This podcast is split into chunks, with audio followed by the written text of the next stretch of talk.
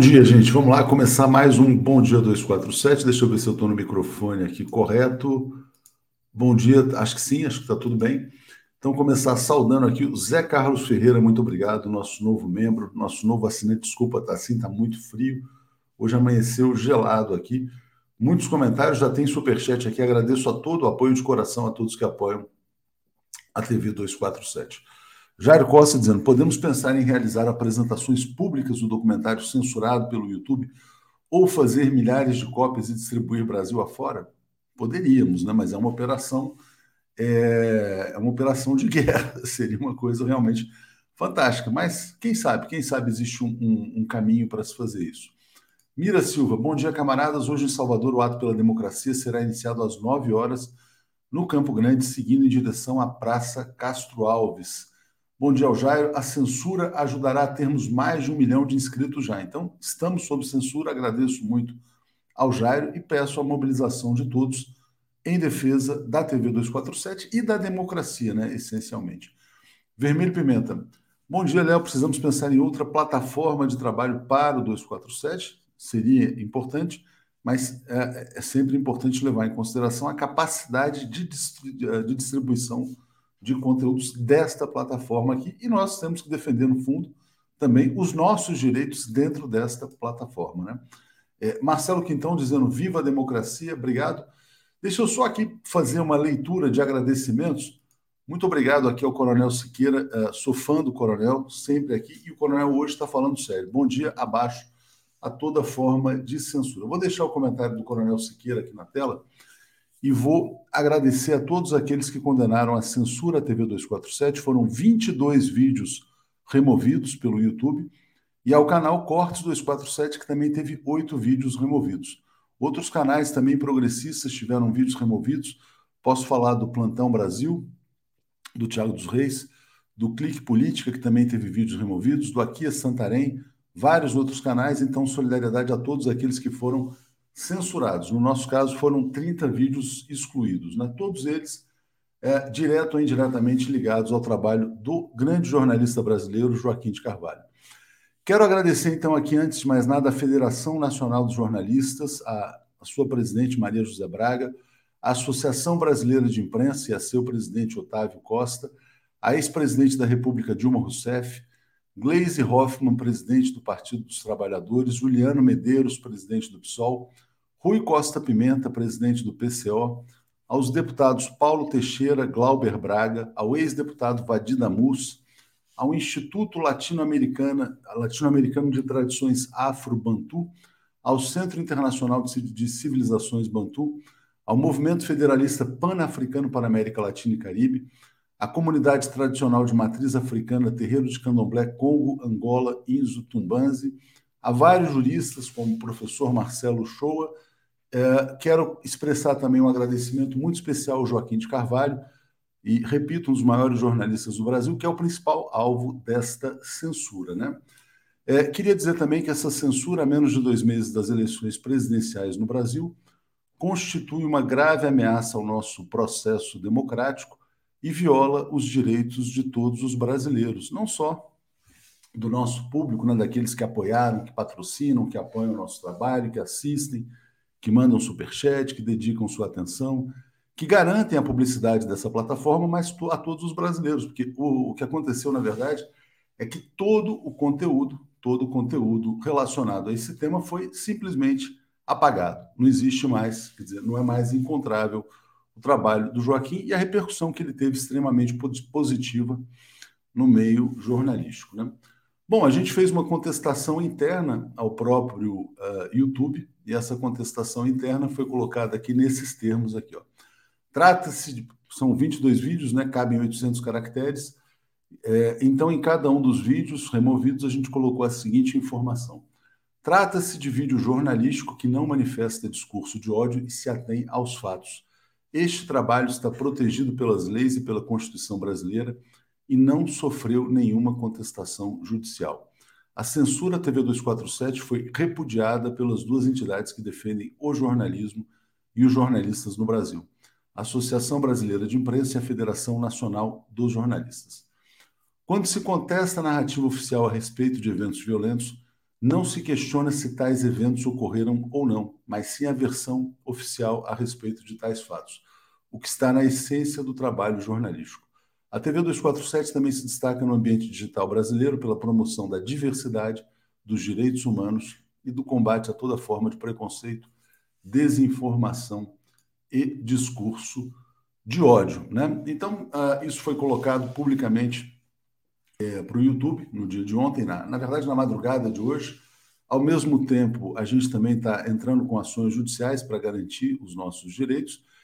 E quero fazer um alerta. Posso, assim, quer dizer, estar tá sendo precipitado, mas espero estar enganado. Espero estar enganado, mas o que eu quero dizer aqui é muito grave. O Jair Bolsonaro pode ter vencido as eleições presidenciais no dia de ontem. Por quê? Porque o principal site progressista do Brasil, o principal site de esquerda, está sob censura. Isso é um fato gravíssimo numa democracia. Quero dizer também que o ex-presidente Luiz Inácio Lula da Silva está sob censura.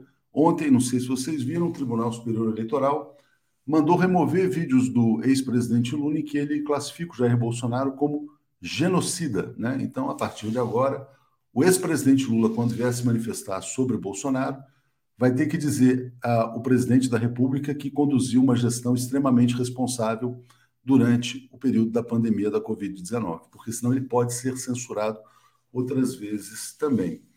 Quero dizer também que o Jair Bolsonaro ontem conseguiu um apoio é, importantíssimo público da Confederação Nacional da Agricultura. Em tom de campanha, houve um evento em que o ex-presidente Lula foi duramente atacado. E o setor mais dinâmico da economia brasileira, que é o agronegócio, a gente sabe que a indústria está na lona, a construção pesada foi dizimada, né? então o setor mais dinâmico da economia brasileira fechou né, com o bolsonarismo. Hoje sai uma pesquisa Quest que Lula e Bolsonaro empatam em São Paulo. Né? É, ao mesmo tempo, uma decisão de uma plataforma digital é, que, uh, na verdade, favorece a candidatura Bolsonaro é extremamente preocupante nesse momento. Mas como assim favorece? Se foi retirado o vídeo em que o Bolsonaro ataca o sistema eleitoral. Aquilo não foi uma punição ao Bolsonaro, aquilo foi um presente. Na verdade, o que, que aconteceu? Né? Bolsonaro fala groselha. Ah, esse vídeo foi removido, vamos fazer um favorzinho, porque isso aqui pega mal. Né? É, o trabalho de jornalistas investiga fatos que podem prejudicar eventualmente Jair Bolsonaro. Ah, isso aqui é reduzido, isso aqui também é retirado, porque isso é discurso de ódio. Então vamos ficar atentos, quer dizer, é uma situação extremamente preocupante, mas a gente vai aqui fazer o nosso trabalho, né? Contamos com o apoio de todos vocês, é muito importante que todos se mantenham é, firmes e fortes, engajados aqui na defesa da democracia. São 60 dias para a eleição, né? É, a gente não sabe o que pode acontecer, então não podemos falar mais sobre o evento ocorrido no dia 6 de setembro de 2018 em Juiz de Fora sempre que a gente for falar sobre é, esse fato, temos que falar, não, estamos sob censura, não podemos falar sobre este evento que aconteceu em tal dia, porque a gente não sabe qual vai ser a decisão que será tomada, né? Mas, mais uma vez, manifesto aqui os agradecimentos a todos que estão conosco. Faço esse alerta. A TV 247 está sob censura, o jornalismo no Brasil está sob censura, o Estado Democrático de Direito está ameaçado, a democracia está ameaçada. Como, na verdade, a democracia já foi duramente atingida é, em 2016, no golpe de Estado de 2016 contra a ex-presidente Dilma Rousseff, e o ex-presidente Lula também está sob censura. Né? Abaixo toda forma de censura, como diz aqui o coronel Siqueira, e vamos chamar o nosso querido Zé Reinaldo Carvalho para trazer os temas internacionais, que são muitos também aqui. O comentário de Zé Reinaldo. Bom dia, Zé, tudo bem? Bom dia, Léo, bom dia, comunidade grande preocupação e repúdio com essas medidas que estão atingindo a liberdade de expressão no país, especificamente o nosso trabalho no site Brasil 247 e na TV 247. Estamos aqui, estamos aqui trabalhando, fazendo nosso trabalho. Todas as pessoas sabem quais são os princípios, os valores da TV 247: defesa da democracia, luta contra o fascismo, defesa dos direitos humanos e combate a todo discurso de ódio nos classificar como discurso de ódio, na verdade, é uma das coisas mais uh, odiosas que podem ser feitas. Mas vamos continuar, vamos seguir em frente em luta aqui. É, Walter Moraes está nos apoiando, Thelma Guelpa está dizendo: ó, hoje um grande dia para afirmar nosso compromisso com a democracia. daqui a 143 dias garantir que o presidente Lula suba a rampa. Somos todos 247. Muito obrigado a Thelma, obrigado a Zé Gilberto, Sandra Mello, total apoio, Ivani. É, Luiz Benevides, deveriam divulgar a censura hoje nas leituras da carta. Ana Lúcia, Léo, a guerra vai ser grande, temos que resistir, exatamente, estamos em guerra. Aliás, desde 2013 o Brasil está em guerra, né? É, espero que todos já tenham aprendido isso, que a guerra contra o Brasil começa formalmente em junho de 2013. É, Thais Neves está dizendo: o inferno vai ficar cada vez mais quente. Júlio César Beraldi, o que podemos fazer sobre a censura ao 247? Da nossa parte, estamos recorrendo internamente e também estruturando caminhos para recursos externos à, contra a censura. Né? Maria Helena, apoio democrático ao 247, abaixo a censura, ditadura nunca mais. É, e Enilda está dizendo: essa atitude da família só veio confirmar. E aí, peço desculpas, Enilda, o episódio ocorrido em Juiz de Fora no dia 8 de 6 de setembro de 2018. Né? É assim que a gente tem que se referir a isso, porque estamos sob censura. É, Zé Reinaldo, vamos falar da efeméride do dia de hoje, 11 de agosto. Bom, hoje é o dia do estudante. É, a data é uma alusão à criação das duas faculdades, duas primeiras faculdades de direito do país, é, no século XIX, começo do século XIX, 1827, algo assim, é, que foram as faculdades de Direito de Olinda e de São Paulo. Daí porque o dia 11 de agosto é o Dia Nacional do Estudante e foi também num dia como esse que foi fundada a gloriosa União Nacional dos Estudantes. E, portanto, é uma data muito bem escolhida para essa grande manifestação democrática que teremos hoje em todo o país, a partir do Largo de São Francisco, que é o local histórico onde está a Faculdade de Direito da Universidade de São Paulo. Obrigado, Zé. Obrigado aqui a Márcia Valéria dizendo também. O Delgado está com o Bozo. Esse é um tema importantíssimo que eu deveria ter mencionado também. Queria destacar muito um artigo publicado pelo Moisés Mendes, né? Olha como é que são as coisas, né? Olha como o Bolsonaro ele é diabólico, né? Uma, aliás, não sei se eu devo falar diabólico, se eu devo falar se ele é uma figura bastante astuta, talvez, né? É, ele vaza uma foto do encontro do Delgatti com a Carla Zambelli. Qual é a mensagem que ele pode estar passando em relação? E aí, ao mesmo tempo, diz: não, ele se ofereceu para trabalhar na campanha, mas nós recusamos, né? Será que o Delgatti tem informações sobre ministros do Supremo Tribunal Federal? Será que ele tem informações sobre ministros do Tribunal Superior Eleitoral? O que, que ele foi fazer com a Carla Zambelli? Né?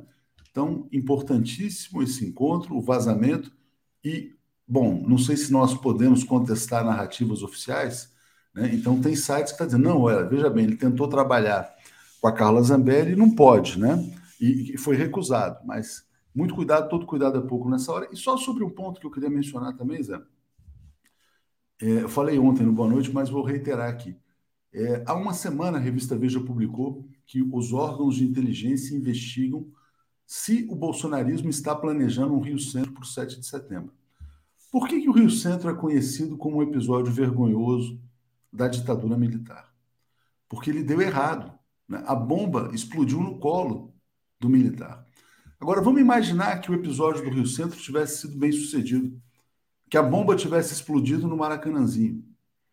É, o Rio Centro teria sido, eventualmente, um atentado terrorista contra a população brasileira. E a, e a ditadura teria se aprofundado. Né? E teria sido impossível contestar a versão oficial. O Brasil teve a sorte, teve uma proteção naquele momento e o episódio fracassou.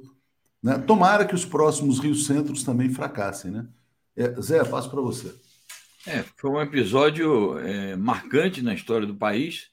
É, a ditadura militar estava nos seus estertores e aquilo foi uma tentativa desesperada dos setores mais reacionários que não queriam a transição democrática que, felizmente, veio acontecer posteriormente.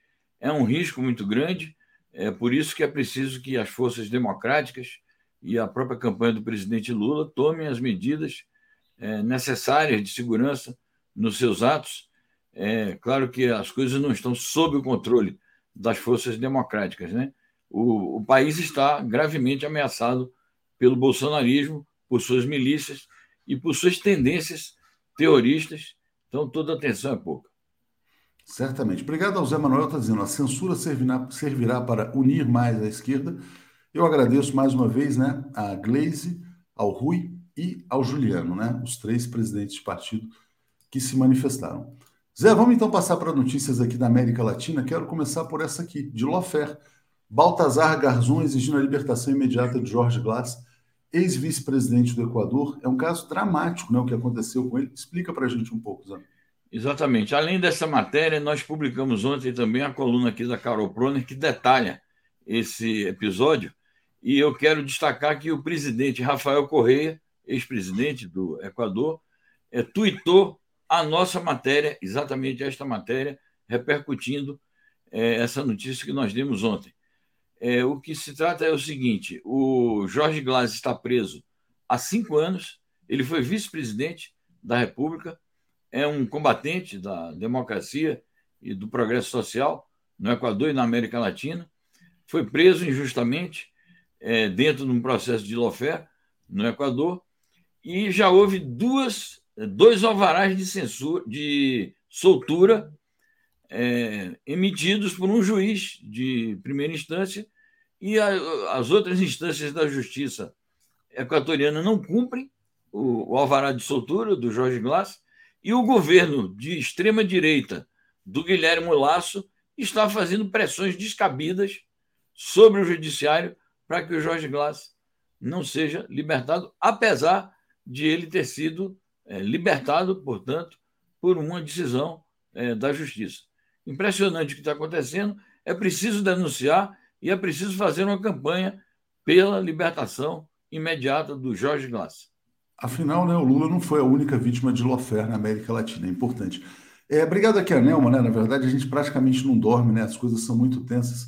Eu falei é, Maracanãzinho, Rio Centro, né? Obviamente, porque eu estava pensando na campanha, eu estava com a ideia fixa de que haveria um novo Rio Centro no ato de lançamento da campanha do Bolsonaro no Maracanãzinho. Por isso que eu fiz essa confusão.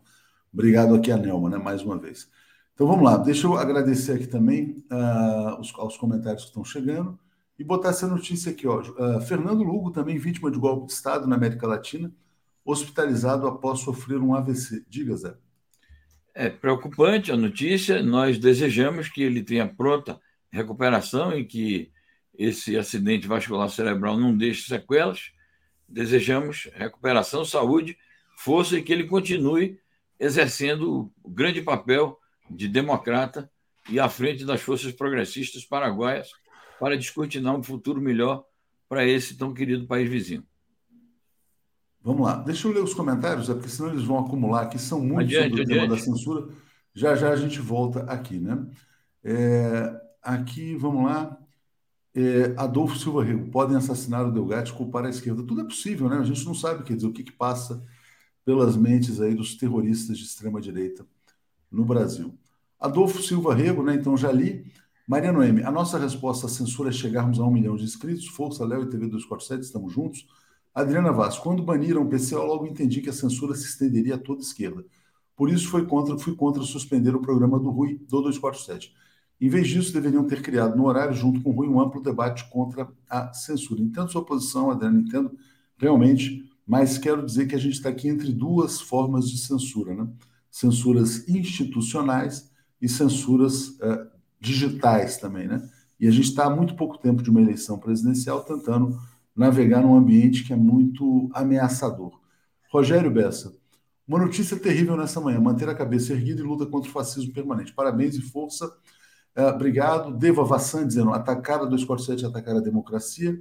Adolfo Rio, o que mais impressiona é a falta de critério na censura. Não se pode questionar uma investigação polêmica, mas, por exemplo, pode apoiar a ditadura. Pois é, isso apoiar uma ditadura é liberdade de expressão. Né? É, Benedito Ider, todo apoio, obrigado, abaixo a censura. Thaís, YouTube censurou Michele, as mentiras do Bozo, até onde eu sei, não. É, Yolanda, comunidade, todos juntos contra a censura. E Enilda já tinha lido, a atitude só veio confirmar o episódio uh, de 8 de set... 6 de setembro de 2018. Né? Vamos lá. Zé, vamos falar agora então sobre um encontro muito importante né, entre duas grandes mulheres na Colômbia, Dilma e Francia Marques.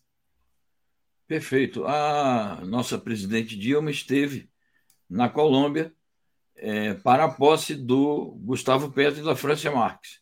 Na sequência da sua participação na posse, em que certamente, seguramente, a presidente Dilma representou todos os brasileiros, representou todas as forças progressistas do nosso país. Claro, ela foi em nome do PT, mas pela estatura da Dilma, eu considero assim, ela representou todas as forças progressistas. E é significativo esse encontro que ela teve na sequência da posse com a vice-presidente Francia Marques, onde trataram de assuntos assim de grande interesse social para a nossa região. A Francia Marques destacou mais uma vez a necessidade do combate conjugado ao racismo, essa chaga que atormenta a população preta em nosso país e também na, na Colômbia, em toda a América Latina. E a Francia Marques levantou essa necessidade de que a luta contra o racismo se dê no plano de toda a região.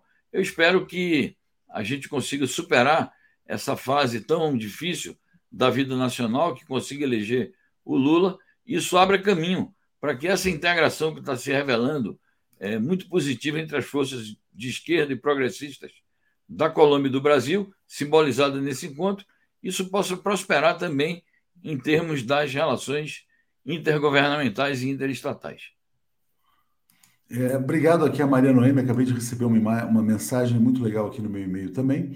E obrigado ao Mário Pradal dizendo: Bom dia, companheiros 247. Delgatti, enquanto hacker, é confiável para uma campanha eleitoral? Dentro do gabinete do ódio, poderá vivenciar a sordidez ali praticada. Qual será a sua reação? Censura nunca, censura jamais, diz aqui a Coraline. Vamos falar agora sobre a Ucrânia, Zé. Eu quero passar por duas notícias uh, para você comentar. Uma, os combates né, se sendo retomados ali na região do, do Donetsk entre forças ucranianas e forças russas. E também uma fala do porta-voz do Kremlin dizendo que não prosperará a estratégia de cancelamento da Rússia. Então, em que pé estamos ali com a guerra na Ucrânia? Zé. Bom, é, a guerra na Ucrânia é isso. Retomaram-se os combates. A notícia dá conta de que foram pesados combates entre tropas russas, é, mais as tropas locais do Donetsk, que são pró-russas, contra as tropas ucranianas.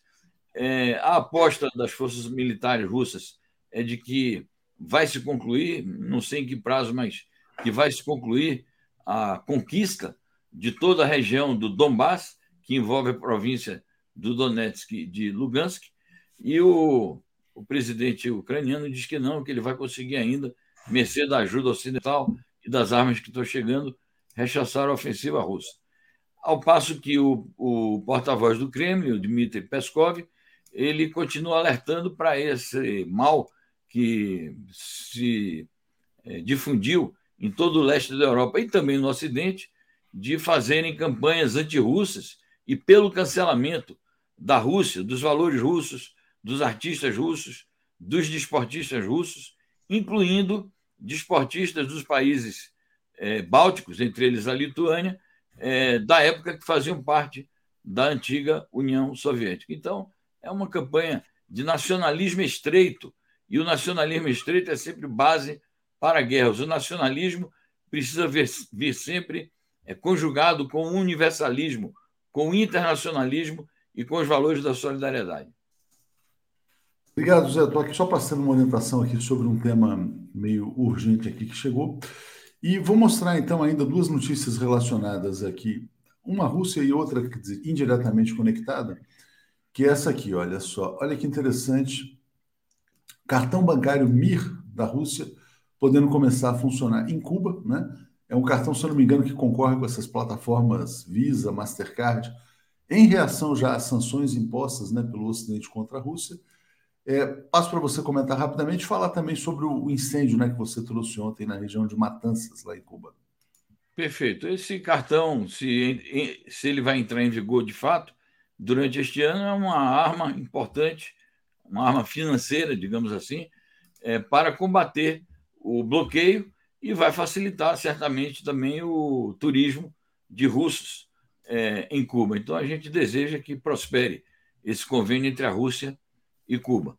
Quanto ao incêndio, é, as notícias que circularam desde ontem é, dão conta de que o incêndio foi debelado. Existem ainda alguns pequenos focos, mas foi controlado, como diz a notícia do órgão oficial do Partido Comunista de Cuba, que é o, o jornal Grama, E isto é uma grande vitória da mobilização popular e da solidariedade internacional, especificamente do México e da Venezuela, que ajudaram Cuba nessa empreitada. A notícia do Grama dá conta também de um pronunciamento importante do presidente de Cuba, o Miguel Dias-Canel, em que ele exalta exatamente esses valores da mobilização popular, da disciplina do povo cubano, da persistência para enfrentar as dificuldades e seguir adiante aí, porque são grandes os desafios e as tarefas diante de Cuba para aperfeiçoar a construção do seu socialismo. Obrigado, Marcelo. Uh, Marcelo, Marcelo está na tela aqui, eu vou ler o comentário. Obrigado, Zé. Deixa eu ler o comentário do Marcelo também, aqui eu também agradeço bastante. Né? Marcelo Show, meu amigo de Fortaleza. Caro Atush, irei às ruas hoje lutar por democracia e contra a censura ao Brasil 247. Absolutamente revoltante tentar calar o maior e mais importante veículo de imprensa nacional. Jorge Stumpf. Bom dia, camaradas. Vocês cometem um erro gravíssimo para os donos do mundo, mostrar a verdade. Força, muito obrigado, Jorge, também. Ney está dizendo assim: olha, uh, veto de aumento a policiais é mais uma traição do Bozo, né? Então tá aí, mais uma traição uh, do Jair Bolsonaro. Zé, sobre o tema China Estados Unidos, três matérias importantes publicadas hoje. A primeira eu coloco aqui, olha, a China supera Estados Unidos, líder na produção científica e estudos de alto impacto. Né? Ontem a gente falava que os Estados Unidos soltaram uma lei de subsídios né, para a produção de semicondutores, querendo retirar toda essa possibilidade de produção na China também. Vou colocar aqui uma fala de um diplomata chinês, depois uma fala também do Joe Biden neste tema. Então tá aqui, ó. Diplomata diz que Estados Unidos sofrerão derrota esmagadora se interferirem nos assuntos internos da China, por exemplo, como é o caso de Taiwan. E a reação dos Estados Unidos, que é muito importante também, o Joe Biden está falando em retomar a guerra comercial que foi promovida pelo Trump, seu antecessor, contra a China, em razão da questão de Taiwan. Então, deixo aqui a matéria do Biden e passo para você falar sobre é, essa guerra mundial né, que está acontecendo. Né? Muito bem. Sobre os avanços é, científicos da China, os dados que a matéria traz são impressionantes. Vou ler aqui. O documento apontou que entre 18 e 20 a China publicou o maior número de trabalhos de pesquisa científica anualmente, com uma média de 407.181 artigos, respondendo por 23,4% da produção mundial de artigos, informa o nosso correspondente na China, que escreveu lá de Guangzhou, o Léo Sobreira. Então, são dados impressionantes sobre a superioridade que a China vem alcançando neste setor da produção científica. Quanto às declarações do diplomata chinês, trata-se de ninguém menos do que o embaixador da China em Moscou. E ele faz uma alusão dizendo o seguinte: é mais, a, a, os Estados Unidos vão sofrer uma derrota acachapante se se meterem com a China, tanto quanto estão sofrendo uma derrota em relação à questão da Ucrânia. Ou seja, o, o embaixador avançando é, considerações sobre é, como a China está opinando acerca da chamada guerra da Rússia contra a Ucrânia, uma derrota do Ocidente. E esta posição do Biden é uma, uma matéria que eu sugiro que o pessoal leia na íntegra, porque a matéria dá conta do seguinte: o Biden estava cogitando rever aspectos da guerra comercial que foi declarada pelo Trump contra a China. E agora, diante dos acontecimentos em Taiwan, ele está repensando, é o que a matéria diz. É, diz que não tomou nenhuma decisão ainda do que vai fazer, porque supostamente ele é muito prudente, mas ele, portanto, está repensando é, as medidas que tomaria para aliviar a guerra comercial contra a China. Se ele vai recrudescer essa guerra comercial, será em prejuízo também da própria economia estadunidense. É interessante, é, Zé, você destacar essa questão dessa reação, né? porque mostra, mais uma vez, que em termos de política externa, não há muita diferença mesmo né? entre democratas, republicanos. Os inimigos estratégicos estão colocados, Rússia e China. Né? Ao mesmo tempo, a gente precisa olhar para a América Latina. A América Latina é vista como colônia. Tem uma matéria muito importante também do senador Ted Cruz, dizendo que todo líder sul-americano é, que eventualmente vier flertar com o socialismo será criminalizado nos Estados Unidos. Então, acho que é importante também ter sempre essa visão de que, aos olhos do Império, nós somos uma eterna colônia também, né, Zé? Não tenha dúvida. Os Estados Unidos sempre consideraram e continuarão considerando a América Latina o seu quintal. E, como tal, eles vão se opor aos governos que tomarem uma posição firme em defesa da sua soberania e do progresso social. E quanto à, questão da China, não tenho dúvida. A política anti-chinesa e anti-russa é uma política bipartidária. Por quê? Porque os Estados Unidos, como Estado nacional, é, continuam ambicionando a serem a única superpotência do mundo. E, para isso, eles se unificam. A política externa, nesse sentido, essencial é uma política chamada bipartidária. É isso aí. Zé, obrigado mais uma vez. Vou seguir aqui com o Paulo e com o Alex. Valeu. Adiante, um abraço. Tchau, tchau. Abraço. Alex Sonic e Paulo Moreira Leite. Bom dia, Paulo. Bom dia, Alex. Tudo bem, Paulo? Bom dia, bom dia, Tuxi. Bom dia, Alex. Bom dia a todos e todas. Vamos ver o que nos aguarda esse dia, né? Vamos dia importantíssimo. Bom dia. dia, Alex. Tudo bem? Bom dia, tudo bem, Léo? Bom dia, bom dia, Paulo. Bom, bom dia, dia, a todos. Já estão aqui... todos indo para os seus lugares, né? Oito e meia no MASP, nove e meia no Sindicato dos Jornalistas. Os jornalistas vão sair em marcha do Sindicato da Rio, aqui em São Paulo, né? Isso aqui vai ser Paulo. no Brasil todo. Não, é, é, importantíssimo, importantíssimo falar também dos eventos no Brasil inteiro, né? Ontem a gente trouxe a professora Beatriz, tem na Universidade de Brasília, em Fortaleza, são mais de 20 cidades, né? Não, e é o começo. É, eu acho que é, é importante ressaltar que não é que hoje é o ato final Hoje é o ato que começa a garantia das eleições, a garantia dos resultados, porque haverá muitos desdobramentos até a data das eleições. Pode ser. Vamos lá. Uh, acabei de receber aqui a pesquisa Genial Quest também do Estado de São Paulo. Já já a gente vai trazer os dados uh, em detalhe. Paulo, qual que é a sua expectativa para esse 11 de agosto? Olha, minha expectativa é muito boa. Eu tenho certeza que será um ato que vai ser um marco né, da, na resistência ao bolsonarismo, na, na garantia de eleições, que nós vemos a cada momento e que sempre existem esforços para tentar criar alguma crise, criar algum impedimento. Então, a importância desse ato é muito grande. Mas eu concordo, é o processo, é o início de um processo, não é uh, uh, o fim de um processo. Quer dizer, é uma primeira resposta ao, ao, ao bolsonarismo, e uma primeira resposta aos esforços para quebrar isso é, é, um processo democrático e que terá, terá que necessariamente avançar e se ampliar. nós estamos vendo agora, é, nós temos uma manifestação de juristas, temos uma carta da Fiesp que será lida, mas não temos nenhum protesto, nenhuma manifestação, nem de trabalhadores, nem de setores populares, nem, nem assim, de, de lideranças do povo brasileiro. Temos bem de setores assim que tem uma, é muito importante que eles se manifestem, é muito importante que eles, uh, que eles coloquem tudo isso. Agora, precisamos ampliar esse movimento, precisamos que os sindicatos também coloquem, estejam presentes, precisamos que as questões dos trabalhadores, que são questões importantes, e que são essas as questões que vão mobilizar o povo, que vão colocar o povo na rua, porque o povo não vai se mobilizar apenas por questões desse tipo, ele, ele tem reivindicações importantes, é, é, é, o seu sofrimento, é a, a, perda de seus direitos, que explica grande parte da, da perda de popularidade do Bolsonaro, são as injustiças desse,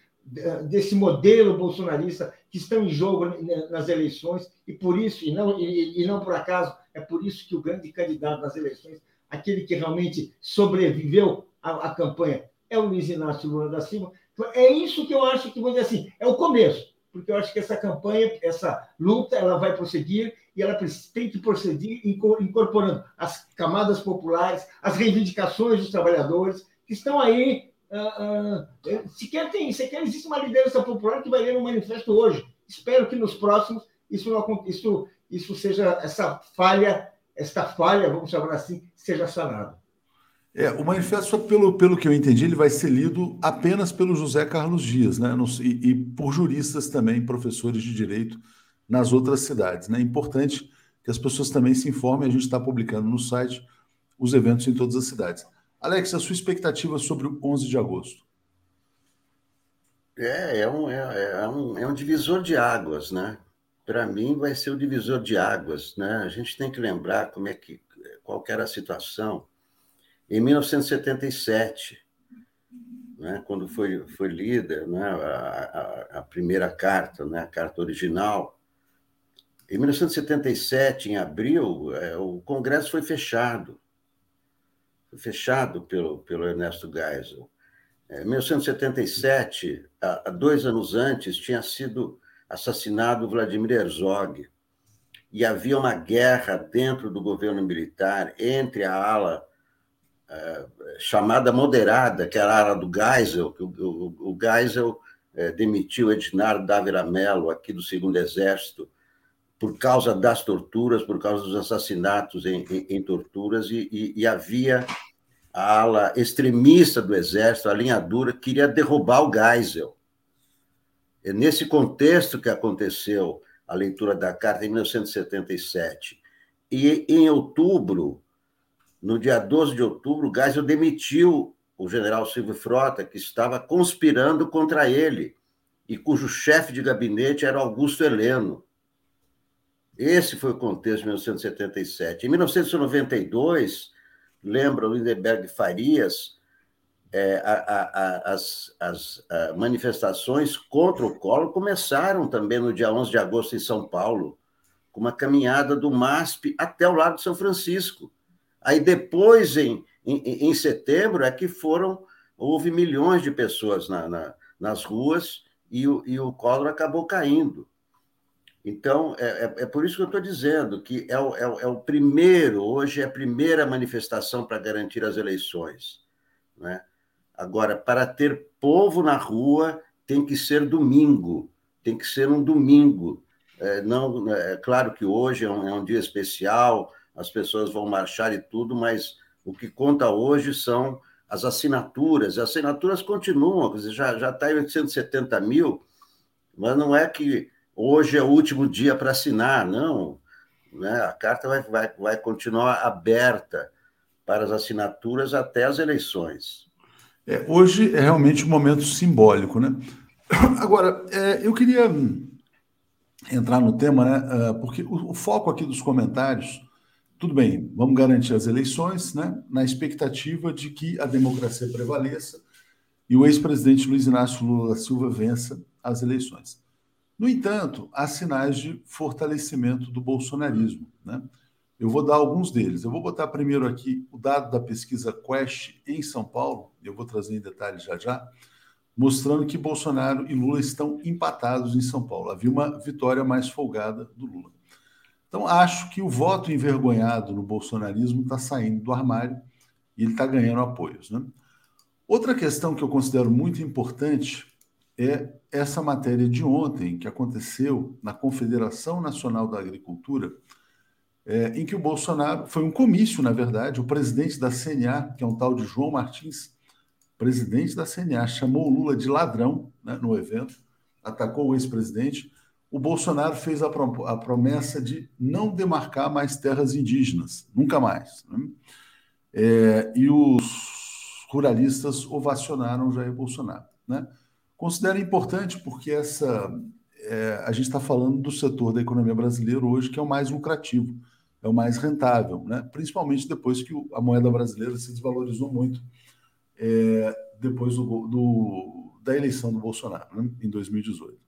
Então você tem o um empate em São Paulo, você tem os ruralistas se manifestando e você tem uma censura à imprensa independente nesse momento, que é extremamente preocupante. Paulo, a gente está muito animado né, com essa possibilidade de garantir, vamos garantir as eleições, garantir o resultado das urnas, mas não temos certeza sobre o resultado das urnas. Então, passo para você falar sobre o quadro político propriamente. Não, você está correto. Quer dizer, aquela ideia de que seria uma caminhada em direção ao paraíso, a gente está vendo que não é isso. Ah, essa ação da censura, essa censura, que é censura que nós sofremos, é censura aquilo que foi que é a, retirada da, da reportagem de Joaquim, que toca no ponto central da mitologia bolsonarista, que é a facada. A mitologia bolsonarista é a facada. Gente. O Joaquim agiu, coloca em questão a facada. E é por isso mesmo que agora, quando o mito tenta renascer, vamos tirar essa, essa, vamos tirar essa reportagem, porque justamente, e junto com isso, retiramos, fazemos assim, reportagens importantes, textos importantes, corajosos, jornalísticos, jornalísticos da maior qualidade do 247 estão sendo retirados. Isso é censura.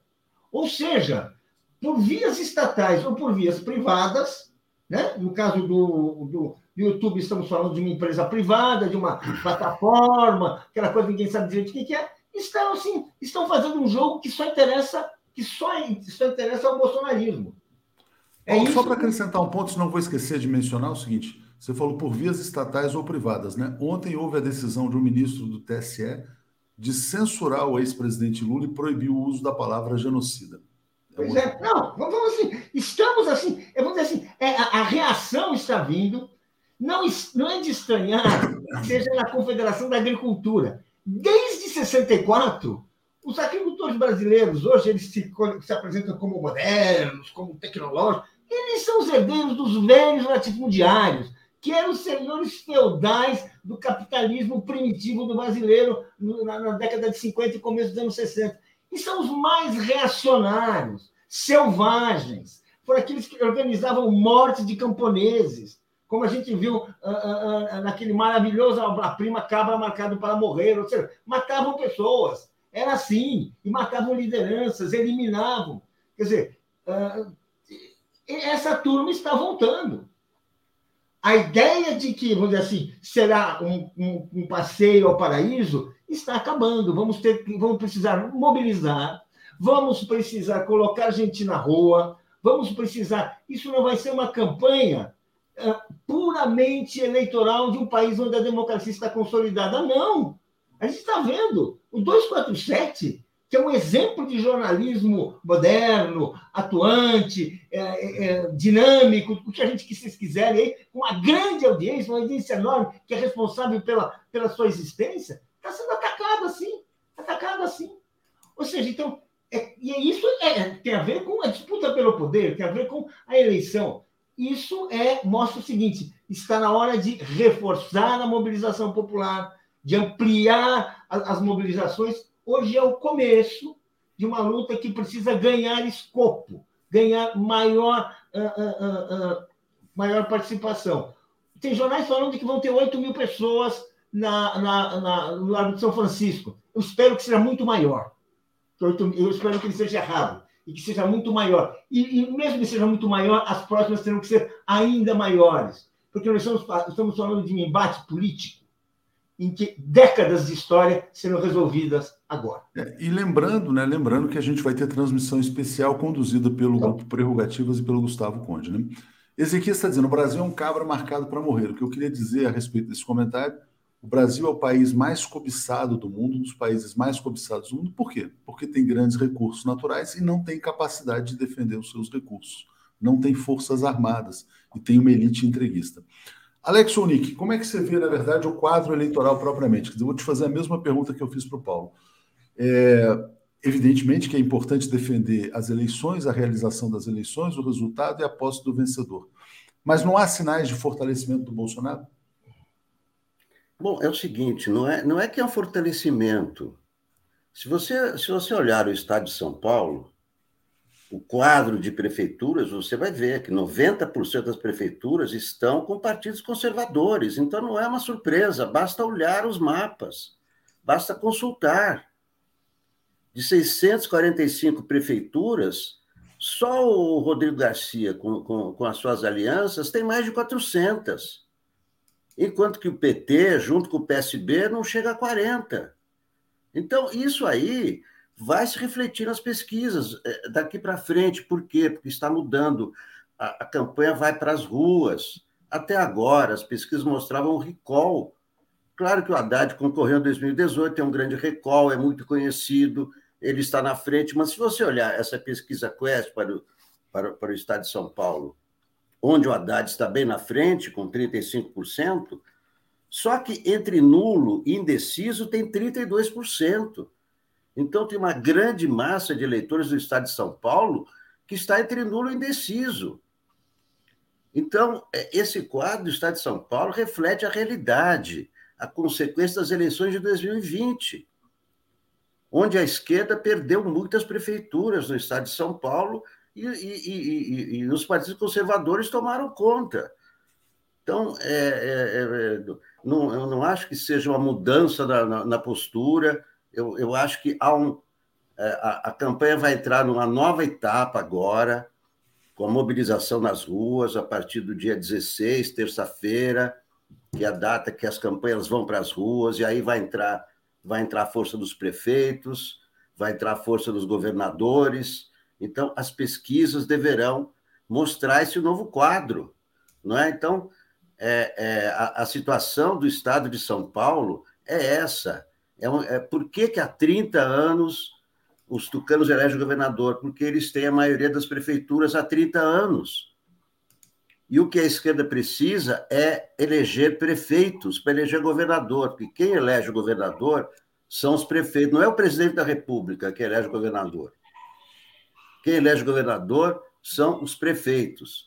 Quem elege o presidente são os governadores. Não é o presidente que elege o governador, como as pessoas estão achando que o Lula vai eleger os governadores. Não quem elege os governadores são os prefeitos, que estão em meio de mandato e que têm acordos com os governadores que vão para a reeleição. Então, esse, esse é o quadro real. Esse é, é, é o quadro real de, de, de São Paulo. No Rio de Janeiro, mesma coisa. Está o Freixo bem colocado, mas se você olhar o quadro das 92 cidades, você vai ver que predomina os partidos conservadores. Deixa eu passar aqui para o Paulo. Eu, eu tenho a impressão de que eu mostrei a pesquisa nacional, né? E não a pesquisa paulista, porque não apareceram os, os números aqui de São Paulo. Peço desculpas, vou tentar ver se está certo aqui ou não, mas a gente está fazendo as coisas aqui simultaneamente. Paulo, enquanto isso, eu ponho aqui na tela: Haddad lidera em São Paulo com 34% das intenções, 20 pontos a mais do que Tarcísio e Rodrigo. Tarcísio tem 14, Rodrigo tem 14 também. Desculpa, desculpa aí, estava vendo aqui um. Não, não, não, eu ia te passar sobre o tema da pesquisa em São Paulo, né? É, o Haddad liderando 34, Tarcísio 14, Rodrigo Garcia 14 também. Eu vou tentar botar a pesquisa que eu recebi aqui. Deixa eu ver se essa. Agosto. Ah, São Paulo. Agora acho que eu estou botando a pesquisa correta. A gente vai poder. Desculpa, tinha botado de fato a pesquisa nacional aqui. E aqui a gente vai ter os dados para governador de São Paulo. Né? Muitos indecisos, né? 80% indecisos, isso aqui é espontâneo. Né? E aqui, quando a gente chega na pesquisa estimulada, é esse quadro. Em tese, em tese, o Haddad pode vencer em primeiro turno, mas é muito cedo, né? Porque você tem muita gente que ainda não decidiu em quem vai votar. E você tem aqui os dois candidatos aqui à direita, né? Tarcísio e Rodrigo Garcia. O que você diria desses números aqui, Paulo? Olha, primeiro, uh, não existe eleição tranquila, tá? E não existe eleição fácil muito menos quando a gente, é, quando a gente tem um governo federal, uma máquina que, de qualquer maneira, está, está bastante ativa e que pode fazer estragos até o final, sem falar em provocações e outras operações, terão a, pode, pode, ocorrer uh, uh, coisas, bruxarias, como se dizia no tempo da ditadura, operações sujas que ninguém, cuja origem é difícil de identificar, mas que a gente sabe, a, a origem é difícil de identificar, mas o prejudicado a gente sabe muito bem. Bem, olhando essa pesquisa, a gente vê assim, o Haddad está com 34 intenções de voto, né?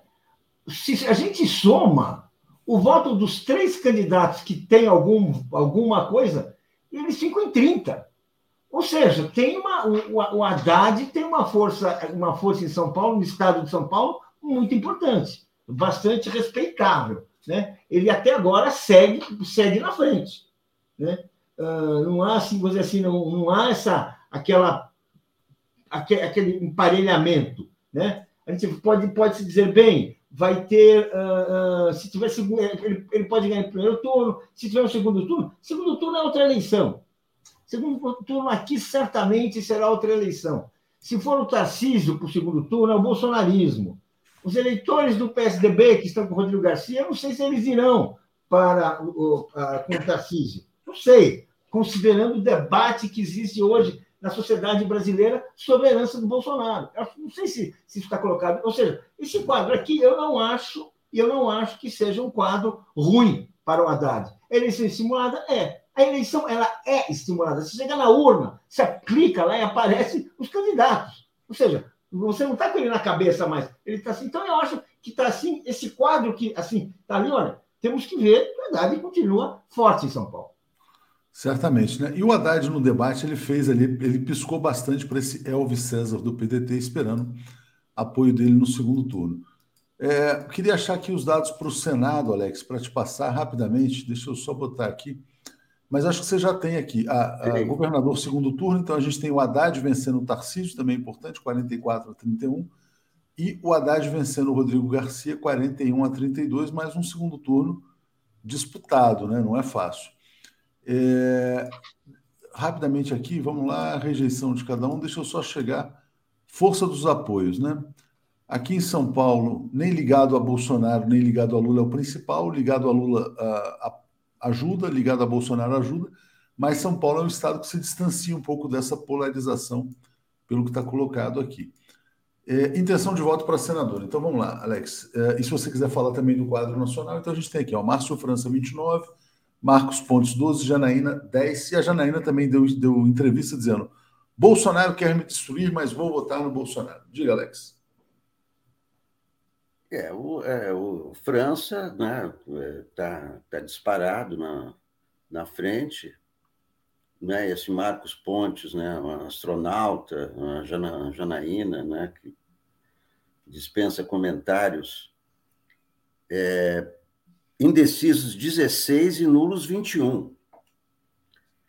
Então, se você somar 21 com 16, são 37 entre nulos e indecisos, que está em primeiro lugar. Então, a gente tem que ver todos os números, né? É, até, até o final. Né? Eu, eu ainda acho que foi um grande erro tirar o Márcio França da eleição para governador. Porque o que se viu no debate da Bandeirantes é que todos os candidatos atacam o, o Haddad. O Haddad ficou sem aliados. Se tivesse o Márcio França ali no debate, seria um aliado do Haddad. E é isso que vai se ver nas eleições também. Isso vai se ver no segundo turno. Quem que vai apoiar o Haddad no segundo turno? O Elvis César, que tem 1%, que é do PDT, que é do Ciro? O Tarcísio? O... Então, é, eu, eu até, até agora, eu acho que foi um grande erro. O, o, o Márcio França seria um anteparo, seria um anteparo para, para é, dividir a votação com esses é, candidatos conservadores. Sem o Márcio França, né, ele tem uma posição boa para o Senado, mas que não é definitiva também, porque a quantidade de indecisos e nulo é maior até do que a intenção de voto nele. Mas eu acho que o, Haddad ficou desprotegido. A campanha vai ser os quatro contra o Haddad. Os quatro vão atacar o Haddad, porque não tem o Márcio França. Eu não acho que foi uma decisão boa para o Haddad. O Haddad vai ficar sozinho nessa campanha. É, e quero destacar só nesse quadro aí também uh, a importância da candidatura ao Senado do Aldo Rebelo, né, que é uma candidatura nacionalista. Né? É, Ângela Rebelo dizendo: é, o JN de ontem não deu uma palavra sobre a censura ao 247. Assisti esperando pela notícia. É, Ângela, eu acho que do Jornal Nacional não podemos esperar absolutamente nada. Soledade, é, precisaremos estar todos os domingos nas ruas em todas as cidades, fazer movimentações periódicas e constantes até as eleições e após as mesmas, todos nas ruas. Lula 13 presidente. Miguel, muito obrigado ao, ao, Miguel que fala com a gente da Sérvia. Solidariedade total 247, mas só agora que perceberam que a censura ataca a todos, a gente sempre soube disso. Né? Então a gente nunca se posicionou a favor de nenhum tipo de censura. Sobre o Lula já ganhou, já esquecemos o debate Lula-Collor, onde havia pastas cheias de denúncias. Só um adendo: o assassino Guarani já está em casa. Tema fundamental, já já vamos falar sobre isso. E a justiça, entre aspas, deu prisão domiciliar. Absurdo. Eles querem que o gado sinta liberdade para matar. E, pois é, matou e vai para casa, né? Ficar, com, ficar ali assistindo televisão em casa e provavelmente recebendo salário. Márcio Santos, acho tudo muito confuso. Será uma eleição de emoções fortes? Será que não ter, terão coragem de impugnar candidatos criminosos? Se tivesse, se tivessem, Bolsonaro já teria sido é, impugnado. Né? Rosane, Lula 13, presidente, Thaís fechados com 247, Estela é, Viva 247, censura é momento difícil, venceremos com altivez, né? Paula Fantol, será coincidência censura logo antes da carta? Né? É, Rosane Alverga, censura nunca mais. Obrigado. Gilberto Geraldo dizendo: ó, sobre a censura, invoco Beto Guedes para afirmar que nem o tempo nem a força bruta pode um sonho de democracia apagar.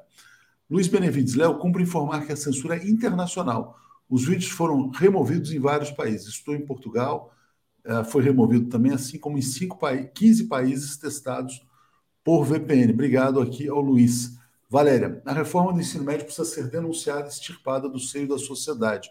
Prejudica professores e alunos. De fato, um dos projetos do fascismo é emburrecer os brasileiros. Léo, bom dia, toda a solidariedade ao 247. É, ontem, no Boa Noite, não foi dito, foi dito que o PT não deu a devida atenção ao Delgado. Se sim, falha do PT. É, Mia Ito dizendo censura nunca mais, fé, força, coragem, somos solidários. Mariano M dizendo traga o Rui, pode trazer o Rui Costa Pimenta de volta ao 247. Manifesto aqui a minha solidariedade, mas digo que a gente está entre duas facas, né? A censura digital e a censura institucional. É, Paulo, vamos falar aqui sobre o caso do Guaranho. Né? Esse, esse caso é realmente chocante. E ele não está em prisão domiciliar simplesmente por uma. porque foi uma movimentação do governo do Paraná.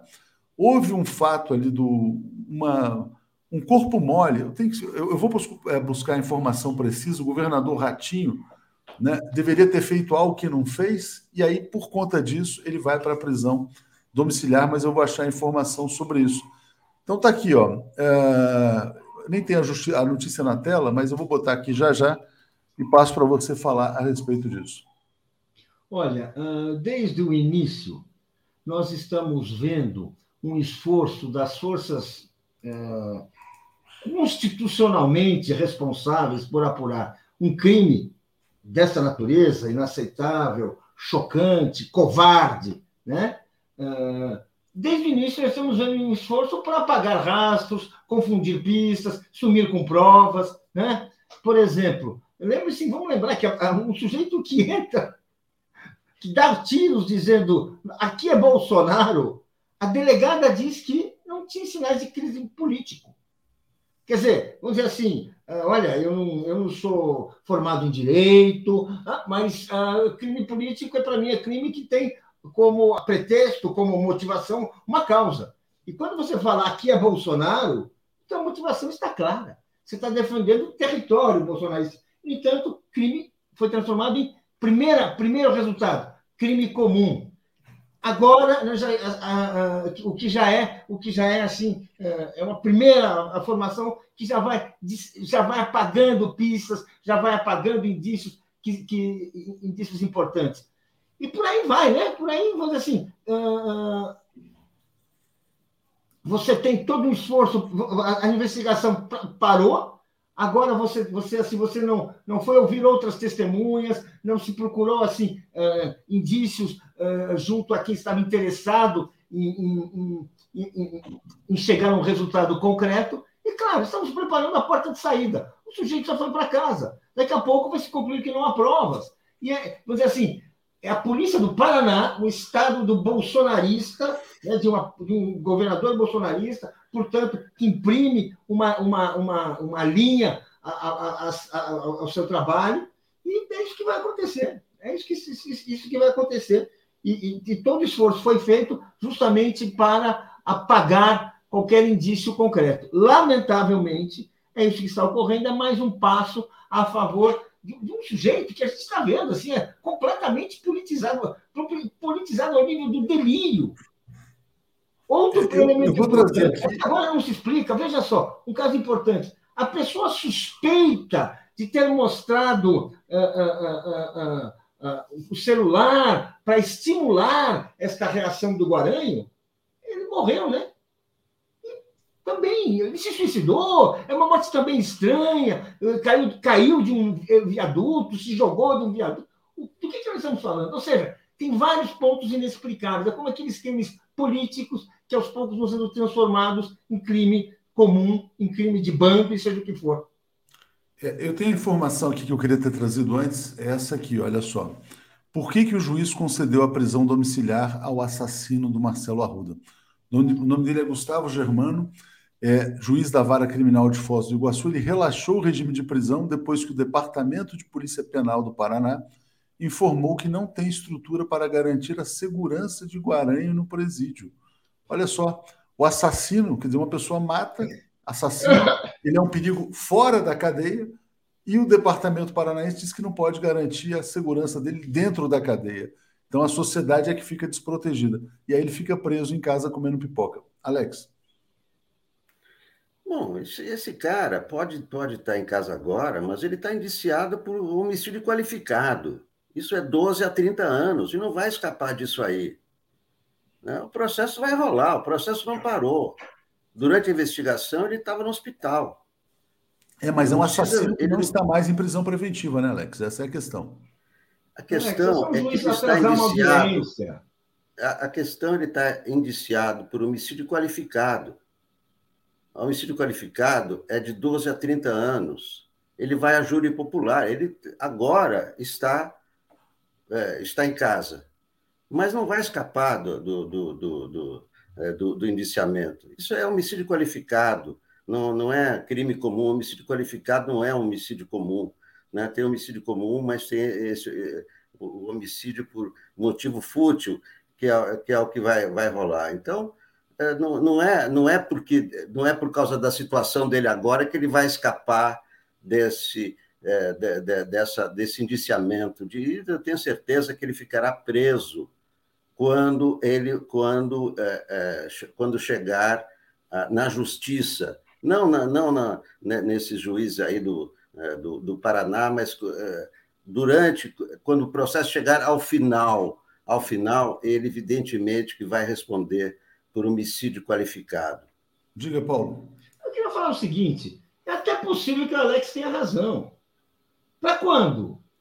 Estamos falando de um crime cometido numa campanha eleitoral contra um sujeito que dava uma festa de aniversário em homenagem ao Lula.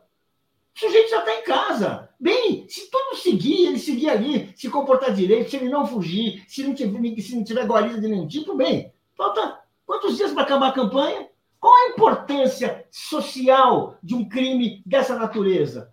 É a importância que, que a sociedade brasileira aguarda é saber que destino terá uma pessoa que mata um militante do Partido dos Trabalhadores, o partido do candidato a presidente da República, numa festa de aniversário por intolerância política. Que, que destino vai ter? Ah, vai ficar assim no ar. Vai ficar assim no ar. Essa é a questão. Não é questão de, sabe, ah, vai demorar, não. Não, a questão é saber o seguinte: a atitude que nós estamos assistindo é atitude de relaxamento. Mesmo que daqui a muito tempo, se tiver um juiz, assim, vai lá compenetrado, a fim de fazer. Mas nós sabemos, Alex. Está cheio de homicídio qualificado que, conforme os interesses que o motivaram, conforme a, a, aqueles que o protegem, vai enrolando, vai enrolando. É isso que estão fazendo. O cara já saiu da cadeia, pô. O que mais a gente espera?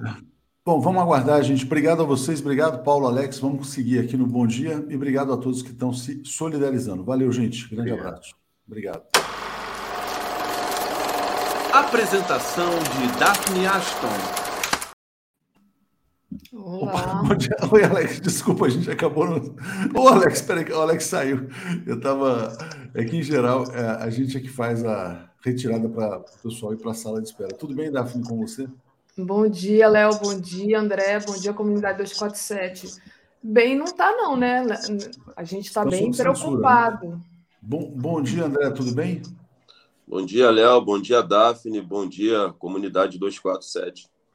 É, André, deixa eu só ler todos os comentários, muitos superchats aqui.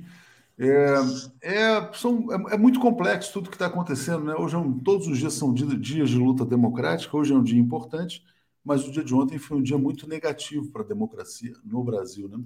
o maior, site, e... maior canal de esquerda nessa plataforma foi uh, brutalmente censurado. É, Vermelho aqui está mandando um apoio, obrigado. Miriam dizendo: Alex, qualquer pessoa responderia preso, pois esse sujeito põe em risco a sociedade, de, deveria ser preso. Fio do tempo, toda a solidariedade ao 247, coragem, precisamos de plataformas nossas. É, Cláudia Barrela, será que tem algum outro indiciado que teve prisão domiciliar? Renata Rubim, mais do que mãos dadas, temos de nos manter todos juntos para enfrentar tempos difíceis. É, Analice Passarinho, bandido bom é bandido protegido pelo presidente. Soledade, temos todos os sinais que até 31 de dezembro viveremos absurdos diários. Fascismo ampliado no Brasil. Thaís, vejo um quadro dantesco no Brasil. Eliésio, o que vale e a simulação do segundo turno, né, é, Haddad tem vantagem boa. Portanto, quem deve estar preocupado são os outros. Né? É, Flávio propõe aqui uma vaquinha para o Delgatti. Márcia Regina está dizendo: chamar Lula de ladrão pode? Pois é, o Lula não pode chamar o Bolsonaro de genocida. É, Luiz está dizendo que foi burrice tirar o Mário Márcio França. E li todos os comentários, parei aqui na Vermelho Pimenta, aqui, Daphne.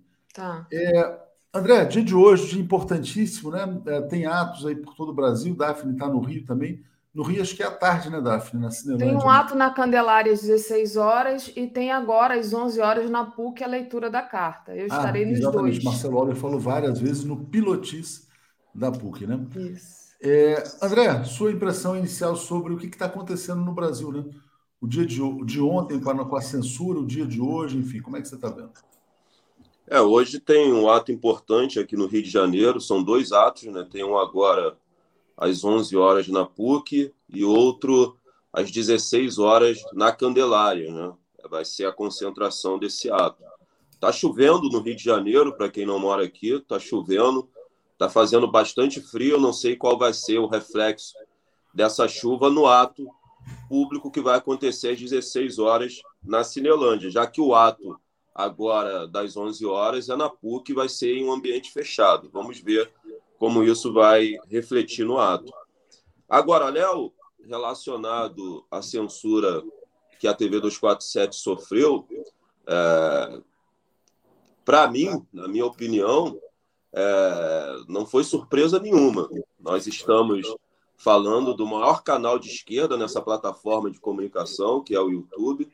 Nós estamos em uma das eleições mais importantes da história desse país e a censura foi especificamente relacionada a uma matéria que atinge diretamente né, o candidato da extrema-direita, que é o Bolsonaro. E nós sabemos muito bem é, aqueles que controlam essas plataformas, né, a quem eles estão subordinados, a, a quais interesses eles estão subordinados. Então, é, eu não vi com nenhum tipo de surpresa é, a censura que a TV 247 sofreu no dia de ontem. Nós temos que estar preparados, porque a tendência é que esse tipo de censura, esse tipo de ação é, venha se aprofundar no Brasil. Acho que nós temos é, que estar se, se a gente parte da premissa, André, de que tudo é geopolítica, né? de que o interesse estratégico do imperialismo para o Brasil é mantê-lo como, como um país colônia, subordinado, produtor de produtos agrícolas, né? É, e pode ser muito pode ser muito inteligente para o imperialismo é, se vestir de cordeiro e agir como lobo, né? Se vestir de cordeiro, olha, nós apoiamos a democracia no Brasil, mas pena, vocês perderam, né? Uma coisa desse, pena, pena, que pena. Mas vamos lutar com todas as forças para vencer, eu acho que é importante é, seguir em frente. Obrigado, Daphne, obrigado, André. Vamos, vamos na luta. Valeu. Valeu, Léo.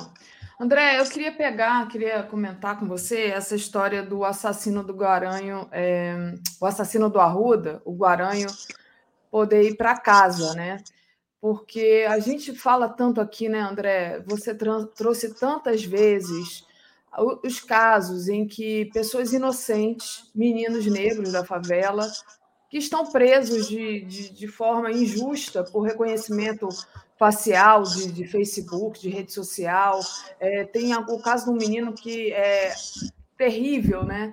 Que ele está preso, acusado de, acho que roubar um carro, né? E ele estava operado, né? Ele, tá, ele tinha sofrido uma cirurgia. São tantos casos que você trouxe aqui que eu me lembro no Papo Reto com André Constantini.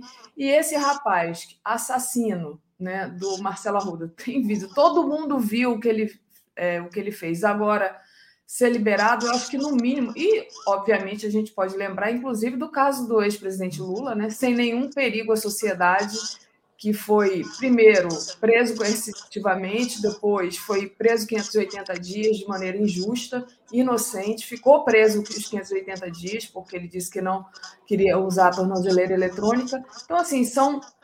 A justiça nesse país ela, ela, ela é injusta né? Ao meu ver, não que eu seja punitivista, mas esse caso aí eu acho que é gritante, esse rapaz assassino poder ir para casa, enquanto tem tantos outros jovens negros e periféricos presos inocentemente ou simplesmente por carregar uma pequena quantidade de droga. Enfim, eu passo para você comentar esse assunto também, que nem estava na nossa pauta, mas acho importante.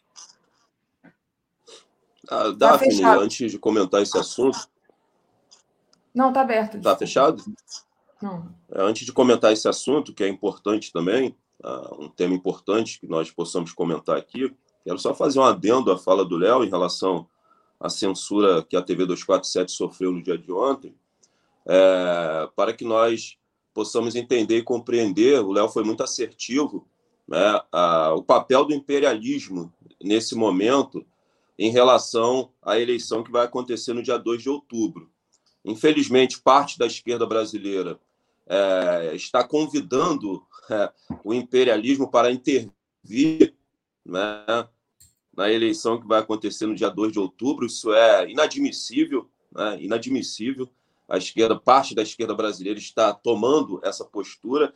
É como você colocar é, a raposa para tomar conta do galinheiro. Então, o Léo acho que foi bastante assertivo.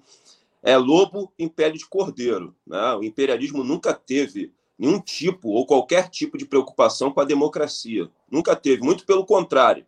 Né? O Biden, do Partido Democratas, o senhor da guerra, né? a gente sabe muito bem como ele está se portando diante da geopolítica. Né? Primeiro foi tensionar o conflito entre Rússia e Ucrânia, e agora ele está tensionando um conflito na Ásia, né?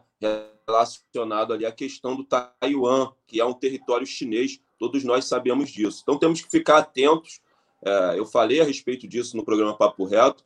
É, a gente tem que estar atento à questão da geopolítica, a gente tem que estar atento à questão internacional, porque qualquer governo, Daphne, que tiver o mínimo de inclinação para ser um governo nacionalista, ele vai estar no radar né, e sob o farol do imperialismo. Né? O imperialismo está enfraquecido, ficou de joelhos diante desse conflito Rússia-Ucrânia e vai ficar mais uma vez de joelhos diante desse conflito que ele está tensionando entre a China e Taiwan. Então, é muito importante a gente entender que a América Latina está no radar do imperialismo e qualquer futuro governo que tiver o mínimo de inclinação para ser um governo nacionalista está aí na mira e próximo né, de sofrer um golpe por parte é, do imperialismo. Eu acho que relacionado é, a essa questão do assassino, né, do companheiro tesoureiro do PT ter, ter sido posto em liberdade, eu acho que a prisão preventiva dele, Daphne, é, deveria ser mantida, né? porque ele é o principal suspeito daquele assassinato, acho que não tem nenhuma sombra de dúvidas para ninguém, até porque as câmeras ali, contra fatos não e ele pode, uma vez posto em liberdade, atrapalhar né, as investigações, né, intimidando testemunhas, então, acho que essa medida que foi tomada pela justiça burguesa, que só morde os pés dos descalços, é, mais uma vez não nos surpreende em nada, não é, Daphne? A gente sabe que a justiça burguesa brasileira teve um papel determinante no golpe de 2016, aquele colunho que existiu né, na justiça brasileira, burguesa, subordinada aos interesses do imperialismo americano, foi esse colunho que existiu né, no Poder Judiciário aqui no Brasil, que teve um fator determinante para a prisão do ex-presidente Lula, tirando Lula da disputa do pleito eleitoral e abrindo o caminho né, para a vitória do Bolsonaro, né, que não tem legitimidade nenhuma para estar sentado naquela cadeira, já que quando o STF julgou Moro como um juiz parcial e suspeito, é, diante dos processos do ex-presidente Lula, o STF estava ali afirmando categoricamente, com todas as letras, que a eleição de 2018 foi uma eleição fraudada. Bolsonaro não tem legitimidade para estar sentado na cadeira da presidência da República. E aqui quero fazer menção à fala do senador Jucá. É com o Supremo e tudo. Então, acho que o Bolsonaro, né, a eleição, a vitória do Bolsonaro é a continuidade do que nós estamos sofrendo dentro do golpe continuado aqui no Brasil. Então, não me surpreende nada essa justiça burguesa está tomando esse tipo de decisão, já que é uma justiça burguesa e só morde os pés do descalço. Né? Acho que a gente tem que sempre ter esse posicionamento e não se surpreender com esse tipo de decisão tomada aí pela justiça burguesa. Nós sabemos muito bem a, a quem a justiça burguesa está subordinada. Né? Muito bom, André. É, André, deixa eu agradecer o pessoal aqui é, que está enviando superchat, pedir para o pessoal deixar o like e compartilhar a live. E então agradecer ao Taneu Campos, que diz: admiro muito Lula, mas defender Jean Assange, esquecer o Delgatti, o Assange brasileiro foi um furo no pé, diz ele. É... A Nívia Maria mandou aqui um, um superchat sem mensagem. O Eduardo Lessa, Trump, padrinho do Bozo, estão contra Biden, isso é claríssimo.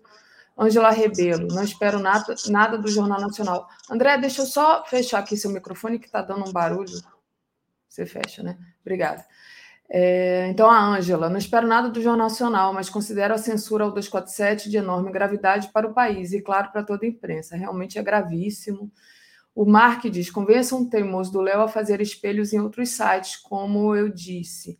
E ele diz: ele teve a prisão relaxada ou foi substituída por prisão domiciliar com monitoramento eletrônico. Pelo que eu olhei aqui, não é, é não é prisão domiciliar ainda, é, mas é, a, a, as reportagens não, não estão claras em relação isso, né? Porque a, a justiça tinha negado a, a questão da prisão domiciliar há 23 horas atrás, segundo a reportagem do Globo. É, André, Queria trazer um outro tema aqui que foi muito é, assustador essa semana, né? Que é a questão das, da fake news da Michelle Bolsonaro e do discurso de ódio, esse sim, discurso de ódio da Michelle Bolsonaro, né? O racismo religioso. A gente está aqui, inclusive, com um artigo do Nego Tom, que é o nosso é, apresentador e colaborador aqui da TV 247 é, intitulado O Racismo Religioso de Michele Bolsonaro e seus demônios imaginários. A Michele, é, ela, ela, enfim, soltou ali dois, dois, foram dois ataques, né? Que ela fez contra o ex-presidente Lula. A gente sabe que a Michelle está entrando agora na campanha do Bolsonaro com esse tom né, é, ligado à religião ela cometeu um crime, atacou, atacando Lula, né? Atacou as religiões de matrizes africanas, postou esse vídeo do Lula no encontro com as lideranças dessas religiões, né? Acusou o Lula de entregar a alma para vencer a eleição e, e ainda postou, e ainda colocou assim no vídeo, né?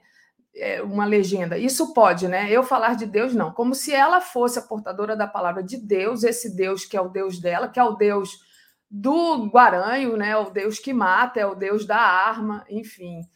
E a gente sabe a gravidade disso. Deixa eu interromper aqui o compartilhamento. Você, inclusive, lembrou, mandando para mim duas matérias do mês passado, ou mês retrasado, uma de uma menina que levou uma facada no olho, perdeu uma visão, porque estava escutando música de religiões de matrizes africanas. Alguém entrou na casa dela e deu uma facada nela, por conta da música que ela estava escutando. E a outra, uma menina de 11 anos, saindo de um culto de candomblé, levou uma pedrada na cabeça. Isso é muito grave. Isso é discurso de ódio. Isso é discurso racista.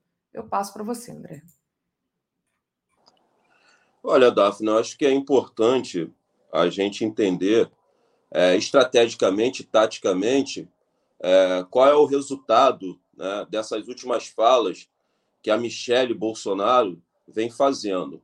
O que, na verdade, taticamente, estrategicamente, eleitoralmente falando, o que a Michelle Bolsonaro está tentando fazer com essas últimas falas e com seus últimos posicionamentos é consolidar um discurso que o Bolsonaro vem fazendo já há algum tempo aqui no Brasil.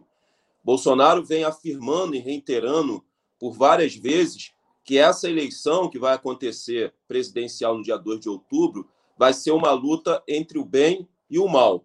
Ele representa o bem, né? ele é o escolhido, o ungido de Deus, e Lula representa o mal. Lula representa as forças do mal, Lula representa os demônios, Lula representa o diabo.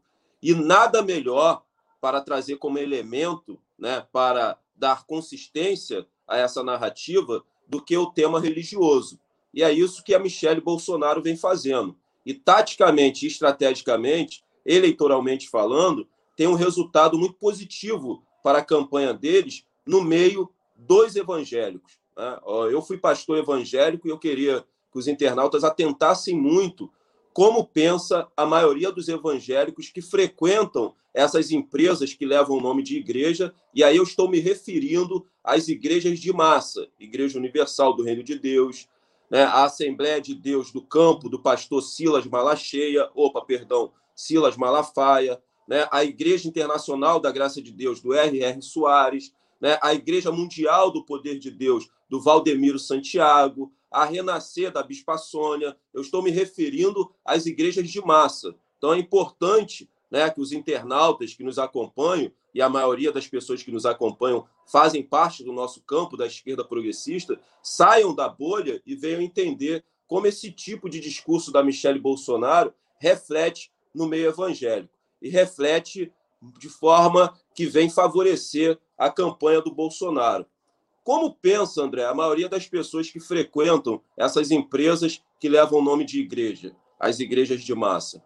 Na cabeça deles, Daphne, é, não importa né, os fatos que estão sendo trazidos, né, não importa a materialidade das denúncias relacionadas aos seus líderes religiosos, porque esses líderes religiosos é, usam, né, nesse momento que eles estão passando por denúncias por parte da justiça burguesa, trechos bíblicos, né, que vêm endossar a sua narrativa. E um trecho bíblico muito usado pelos líderes religiosos evangélicos, quando eles estão sofrendo qualquer tipo né, de denúncias por parte da justiça burguesa, é um trecho bíblico que diz assim: quando vocês forem perseguidos e caluniados por causa do meu nome, isso é Jesus falando, exultai, porque grande é o vosso galardão.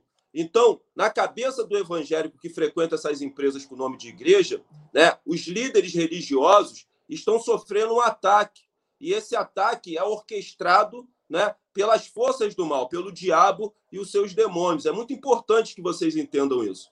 Então, não importa os fatos, não importa a materialidade é, das denúncias, nada disso importa para as pessoas que frequentam essas igrejas. Né? Eles entendem e compreendem como uma perseguição né, por parte das forças do mal, do diabo e os seus demônios. E quando o Twitter né, fecha a conta da Michelle Bolsonaro, né, é, a conta dela no Twitter, né, quando o Twitter toma essa decisão, isso vem endossar cada vez mais essa narrativa, Davi. Porque eles vão falar assim: olha, o diabo se levantando, né? porque ela se posicionou contra essas religiões né, demoníacas existentes no Brasil. Estou me referindo às religiões de matrizes africanas. Então, isso vem endossar né, esse trecho bíblico muito utilizados pelos líderes religiosos quando eles estão sofrendo qualquer tipo de denúncia. Então, é muito importante que a gente venha entender e compreender né, como é, os evangélicos que frequentam essas igrejas de massa pensam né, diante é, das acusações que o Bolsonaro sofre, que a Michelle Bolsonaro sofre e que seus líderes religiosos sofrem. É importante também fazer uma pontuação, Daf, que o voto dos evangélicos é um voto de cabresto. Né? Eles votam em quem o seu líder indicar. Todos fazem isso, André? Não, mas aqueles que não fazem, não seguem a orientação do líder, é uma minoria dentro dessas igrejas de massa. A grande maioria é voto de cabresto, sim. Eles seguem a orientação do seu líder religioso. E aí que está o grande poder de lobby dos líderes religiosos. Eles entenderam, Daphne, que a igreja, além de ser rentável para eles, né, gerar muito lucro né, para os seus cofres, eles perceberam que eles poderiam, através daquela massa de trabalhadores, de operários, né, que frequentam esses, essas empresas né, travestidas de igreja, eles poderiam também constituir no Brasil um poder político. Porque eles usam essa massa de trabalhadores que frequentam os seus templos para fazer barganha na hora da eleição. Esse é o poder de lobby da igreja evangélica. A gente precisa entender isso. Né? Então, o bispo Macedo chama um candidato ao pleito eleitoral para a presidência da República, né, a disputa presidencial agora em 2 de outubro, ele chama para a conversa e fala: olha só, eu tenho é, 30 milhões né, de fiéis que frequentam os meus templos. Né? O que, que a gente vai negociar aqui? E aí eles se beneficiam, né? as suas instituições são beneficiadas com essas negociações que acontecem nos bastidores da política. Então é muito importante é, nós entendermos e compreendermos isso. Né? É muito importante sairmos da bolha e entendermos e compreendermos que, taticamente e estrategicamente, né, a conduta da Michelle Bolsonaro vai ter um resultado é, muito bom para eles eleitoralmente não é, dentro da, das igrejas evangélicas de massa. Porque esse vídeo que ela soltou, né, demonizando as religiões de matrizes africana e querendo demonizar também a imagem do ex-presidente Lula, já está circulando nos grupos de WhatsApp aí é, dos evangélicos. Né? Vários amigos meus continuam frequentando essas empresas, empresas travestidas de igreja, e eles é, me procuraram. Tá vendo aí, André? O seu candidato vendeu a alma para o diabo. Né? O Lula vendeu a alma para o diabo. E é importante também Daphne internautas entendermos e compreendermos que isso não é uma tática eleitoral só utilizada pela extrema-direita. A direita sempre usou a mesma tática contra o Lula. Toda eleição que o Lula participava era a mesma história. O Lula vai fechar as igrejas, né? o Lula tem pacto com o diabo. Né? A extrema-direita só intensificou isso. Né? E hoje, né, com as fake news que rolam soltas nos grupos de WhatsApp, com os robôs, com toda a tecnologia que eles vêm utilizando, isso se intensificou no Brasil. Mas isso é uma tática eleitoral usada pela direita também e foi sempre usada contra a figura do ex-presidente Lula. Agora, acho que o mais importante nessa discussão, Daphne, é nós não darmos a permissividade do Bolsonaro condicionar né, o debate eleitoral para um campo aonde ele tem total tranquilidade, onde ele atua com mais facilidade né, que é o tema da religião, o tema da pauta moral. E o Bolsonaro faz isso nesse momento para justamente né, construir uma cortina de fumaça né, e esconder a pauta central e principal, que é a pauta econômica. Esconder né, dos evangélicos né, e do povo brasileiro né, os mais de 30 milhões de brasileiros que não conseguem levar comida para os seus pratos. Né? 125 milhões de brasileiros que estão vivendo em segurança alimentar né? a inflação em dois dígitos, a recessão, né? a caristia, a fome, a miséria, pessoas né? na fila de supermercado para pegar osso para comer, supermercados vendendo pele de galinha, galinha, vendendo osso de porco. Então, ele leva e condiciona o debate né, para a pauta religiosa e para a pauta moral, onde ele surfa com extrema tranquilidade, é onde ele controla melhor o debate, justamente para esconder a pauta econômica. Então, nós não podemos cair nesse erro né, de sermos condicionados para onde o Bolsonaro quer condicionar o debate eleitoral. A gente tem que permanecer aqui firme, né, colocando como tema central a pauta econômica, que é isso que desgasta o governo Bolsonaro. Muitos evangélicos decidiram abandonar o barco do Bolsonaro justamente pela pauta econômica, que essas pessoas estão indo ao mercado, Davi. Essas pessoas sabem né, que com 200, 300 reais elas não conseguem comprar mais nada. Então, eu acho que não podemos, mais uma vez, cair nessas cortinas de fumaça. Isso o governo Bolsonaro tem sido bastante exitoso, né? e não podemos dar a permissividade do Bolsonaro condicionar o debate eleitoral para onde ele surfa com mais tranquilidade, que é relacionada à pauta moral e à pauta religiosa. Nossa pauta tem que ser a pauta econômica e trazer ele para esse debate da pauta econômica e não ser condicionado por ele.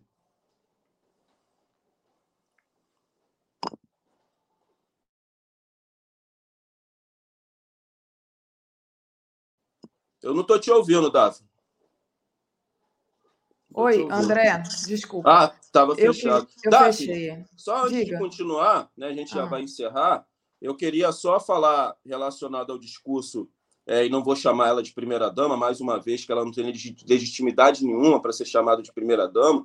Bolsonaro está sentado naquela cadeira de forma ilegítima, o que deveria ter sido feita era a cassação dessa chapa e a restituição dos dois anos de mandato da ex-presidenta Dilma, que foi usurpado pelo golpe de Estado financiado pelo imperialismo americano. Isso não vai acontecer, nós sabemos disso, mas não considero o Bolsonaro presidente da República, e muito menos a senhora Michele Bolsonaro como primeira-dama. Agora, nós temos que nos atentar para o reflexo desse discurso dela.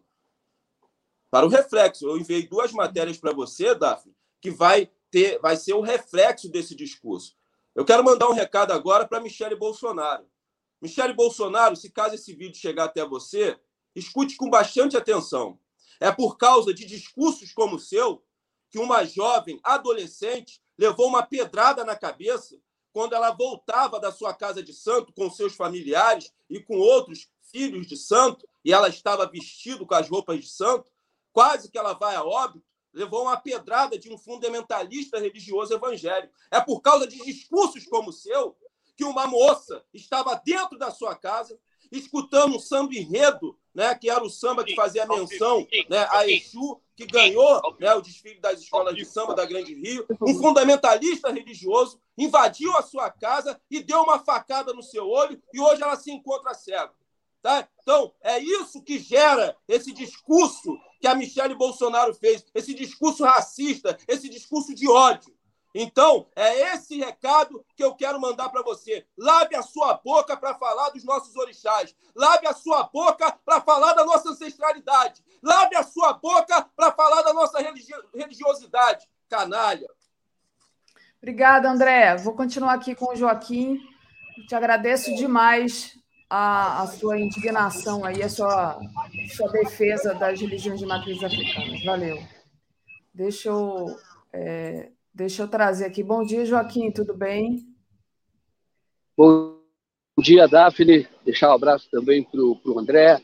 E bom dia, comunidade. É uma satisfação muito grande estar aqui na transmissão de um ato que é histórico, efetivamente histórico, que é a leitura do, de dois manifestos. Um é, é, será lido às 10 horas, que é aquele que foi assinado por 107 entidades, entre elas a, a Fiesp, a Febraban, a FEComércio. E depois, às 11h30, terá a leitura do manifesto Estado de Direito Sempre.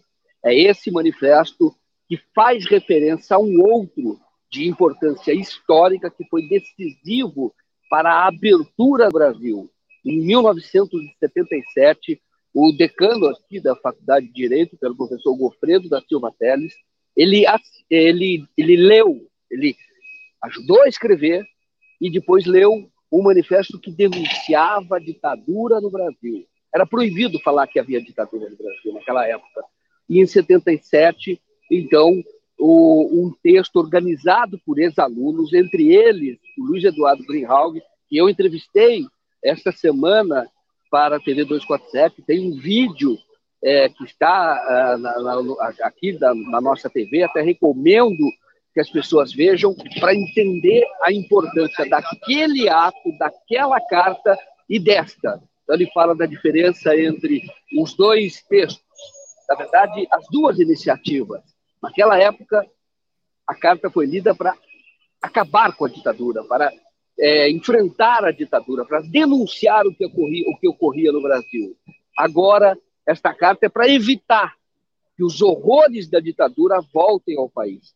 Nós já vivemos tempos muito difíceis, inclusive com violência, como o André falou agora, como ocorreu lá em, em, em Foz do Iguaçu, é, é, com o Marcelo Arruda, com violência, violência por parte é, de bolsonaristas que estão tentando calar a voz daqueles que falam contra este projeto autoritário e este governo de caráter autoritário do Jair Bolsonaro. Então, esta carta é para evitar que esses horrores voltem, para que não se aprofunde no Brasil este período, que é um período, como eu disse, de caráter autoritário, de caráter fascista. Né? Quando eu ouvi o André falar a respeito da, do uso é, da religião hoje, ou até do discurso de ódio contra é, é, outras religiões, sobretudo a religião de matriz africana, então você entende o que está em jogo no Brasil, qual é o grupo que foi empoderado e está sendo ainda mais empoderado pelo governo do Jair Bolsonaro. Então terá duas, teremos aqui duas leituras. Eu estou aqui na área externa do Lago São Francisco, então vocês estão vendo, olha, o público vai ficar aqui. Então tem ali, você viu a chapa Estado de Direito sempre, que é isso que se está falando. Olha, você tem ali, ali a urna eletrônica, respeite o voto. Também, depois tem um telão que as pessoas poderão assistir aqui. É, a expectativa da Faculdade de Direito é que haja neste local é, 8 mil pessoas aqui do lado de fora. mas a carta será lida, os manifestos serão lidos lá dentro. E ali, a, a, a área, né, por razões de segurança, do próprio espaço físico da, da, da Faculdade de Direito, nós teremos é, é, 1.200 pessoas, 200 convidados pelo Centro Acadêmico, 11 de agosto, e mais mil convidados pela Faculdade de, de Direito, que é, é, é enfim, são representantes da sociedade civil. O ex-presidente Lula foi convidado, não estará aqui, justamente para evitar que haja esse caráter é, político no sentido eleitoral. Mas outras lideranças estarão aqui apoiando este movimento pela democracia. E aqui do lado de fora, em razão das ameaças bolsonaristas, em razão da violência bolsonarista, há um forte esquema de segurança. Eu vou pedir para o Eric mostrar aqui do lado de cá, você tem, olha, a polícia aqui posicionada. Eu sei que para os antigos alunos, a presença da polícia aqui não traz boas lembranças.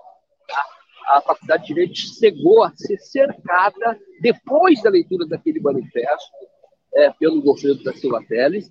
Ela foi cercada, o Greenhalgh fala nessa entrevista que está na TV 247, como foi que eles cercaram, ameaçando invadir aqui a, o Lago São Francisco. Isto acabou não ocorrendo, mas na mesma época houve a invasão é, da PUC, é outra universidade, é, enfim, que fica mais distante daqui, fica em Perdizes, mas lá também houve uma manifestação pouco depois da leitura do manifesto é, aqui, então houve lá aquela, um mês e pouco depois, houve a invasão comandada pelo coronel Erasmo Dias, que era o secretário de Segurança.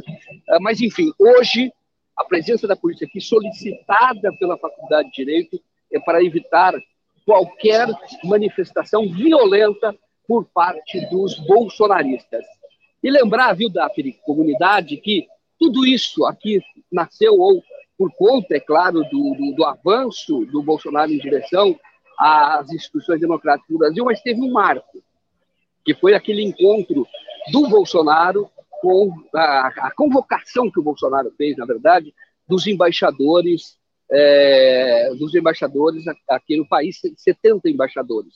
Na verdade, o termo convocação é, tem um, um, um caráter de, é, protocolar da diplomacia que, que tem uma, tecnicamente, tem um outro significado. Mas, na verdade, ele chamou os embaixadores para difamar o Brasil e as instituições democráticas do Brasil. O TSE, dizendo que não respeita, é, não, não, não confia na legislação eleitoral, não confia no, TS, no TSE, não confia na urna eletrônica e dizendo, é, atacando as instituições democráticas. E aí, o juiz, juízes que são desembargadores, que são ex-alunos aqui da faculdade, que participam de grupos é, de WhatsApp, eles então discutiram a necessidade de fazer um novo manifesto, porque entenderam que aquele, aquilo era um marco.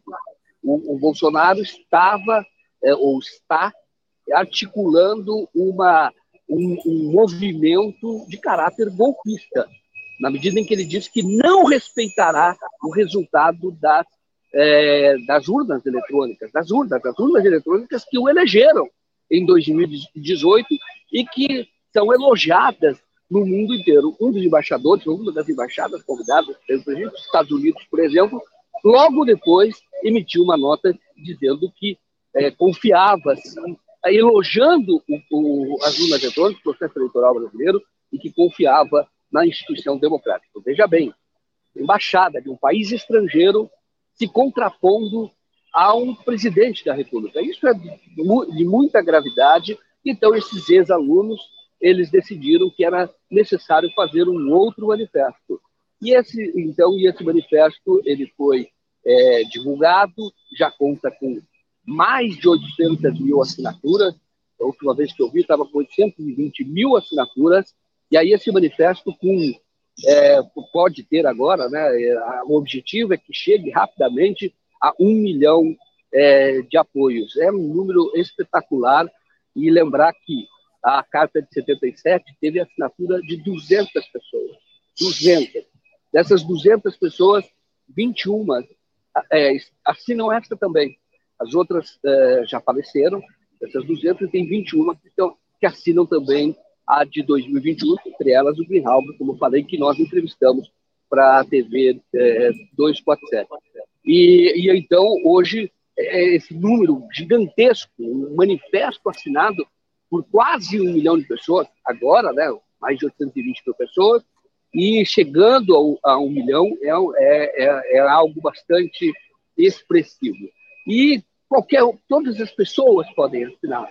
Então, existe um link, um site específico, né, que é o Estado do Direito Sempre, e ali você pode uh, fazer adesão, as pessoas podem assinar, devem assinar, eu assinei, assinei, assinei a manifestação inicial, tem 3 mil pessoas que assinam.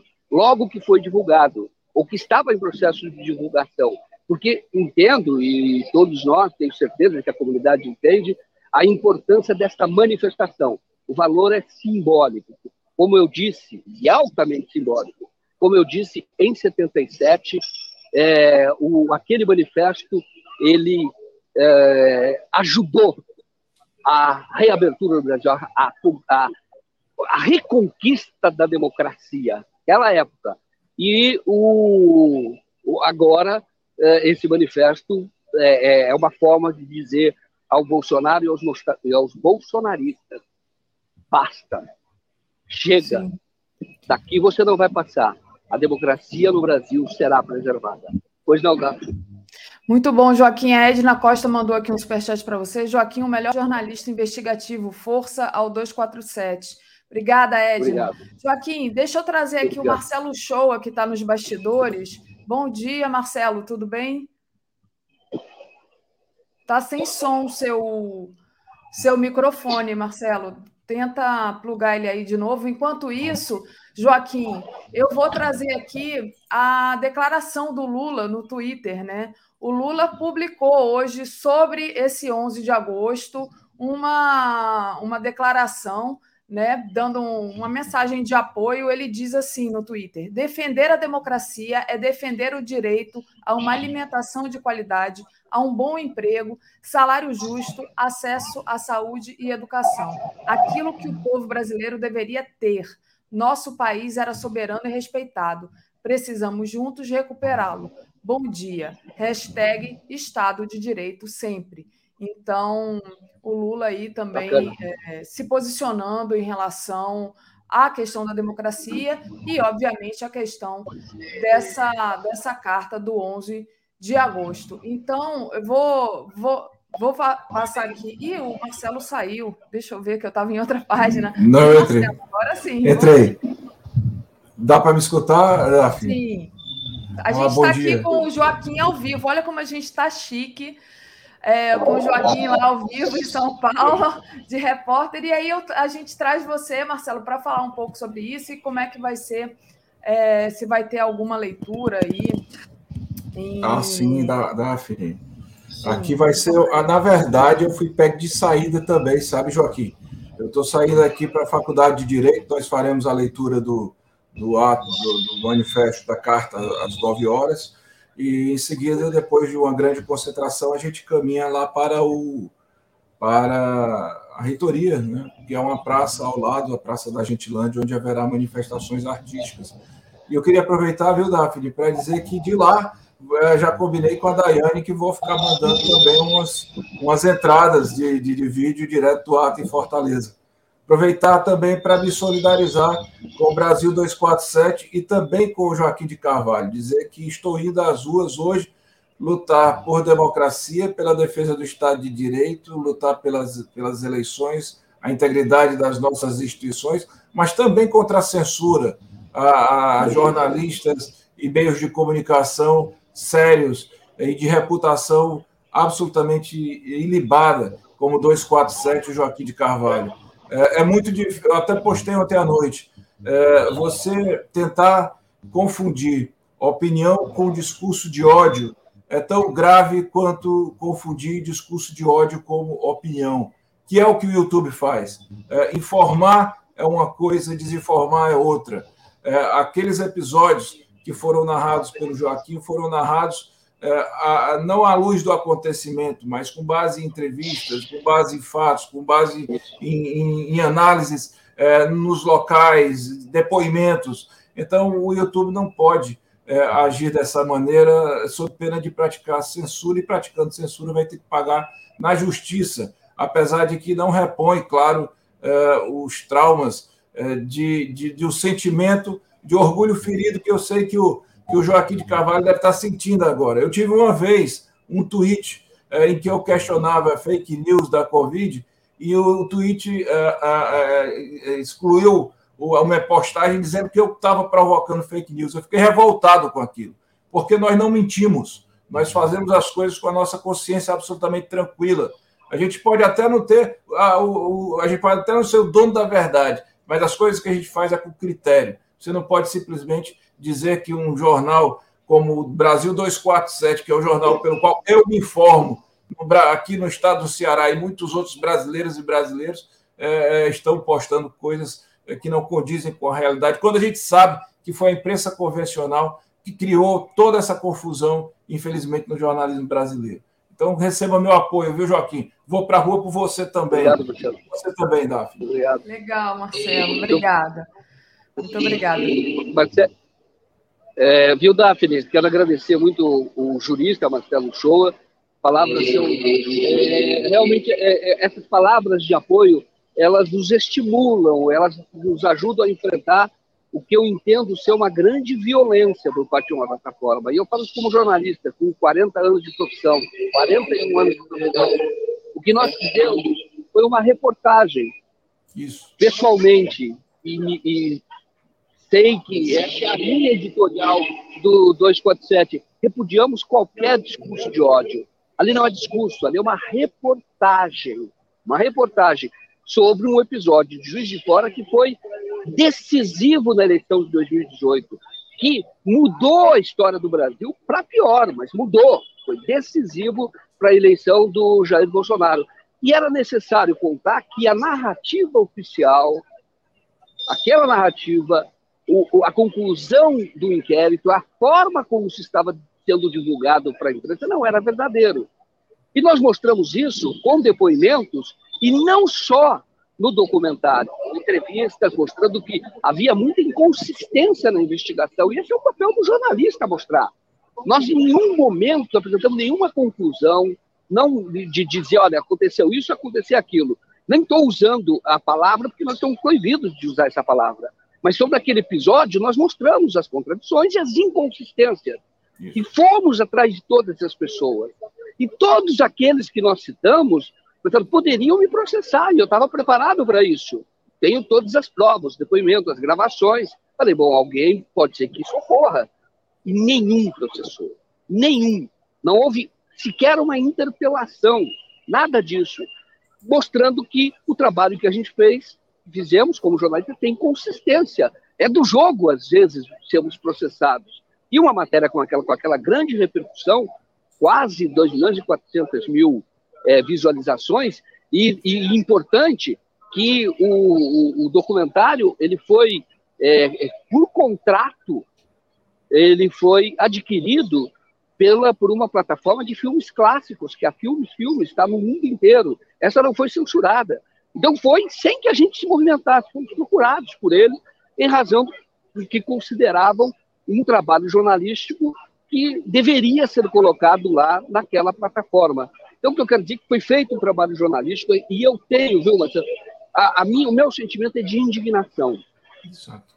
A revolta, isso, na verdade, eu não tenho essa, essa revolta, porque eu tenho uma indignação como jornalista. Agora, eu sei que o jogo é pesado, não é a primeira vez, Júlio, que isso ocorre. Em 2014, nós fizemos um documentário chamado Helicóptero. O Helicóptero mostrava toda ah, contavam uma história que a imprensa não contava na época. E, e, e, nós mostrávamos isso. Na época da eleição, o YouTube tirou. E aí ficou dois meses fora do ar, e depois que passou a eleição, o YouTube recolocou. Disse que tinha feito uma análise, etc., então recolocou. E teve repercussão na época, não aqui no país, pela, infelizmente, pela nossa imprensa, que apoiava na época Aécio Neves, e nós não fazíamos nenhuma acusação do Ericoca ao Aécio de jeito nenhum, mas mostrávamos como foi aquela investigação, que era uma droga sem dono, que os pilotos tinham sido soltos sem sequer é, prestar depoimento. naquela época, eles vão prestar depoimento depois da eleição. Então, nós mostrávamos é, tudo isso e foi retirado, e teve, na época, a, a, uma, uma manifestação do Comitê de Liberdade de Expressão lá nos Estados Unidos. E depois, por conta disso, acabou tendo mais repercussão o vídeo, porque eles colocaram lá com legendas em, em inglês. O que eu quero dizer é que eu vejo este episódio não como uma ação que tenha é, caráter, vamos dizer assim, de proteção da lei ou da ética ou até do, do jornalismo. Não, é um atentado contra a liberdade de expressão. Eu dúvida quanto a isso. E, é, para mim, a única razão é política. E, e, e, não foi só o documentário. Como eu disse, uma entrevista que eu fiz com o sobrinho do Adélio, o sobrinho dele, é, que tem muita visualização, também foi retirado do ar. Agora, como é que um sobrinho não, não pode ser entrevistado? O sobrinho diz na entrevista que tentava, e já tenta ainda há quase quatro anos, na época, três anos e meio, tentava visitar o tio e não consegue. Porque o advogado que foi colocado é o advogado que age contra os interesses do Adélio. E ele falou: Eu quero visitar e não consigo.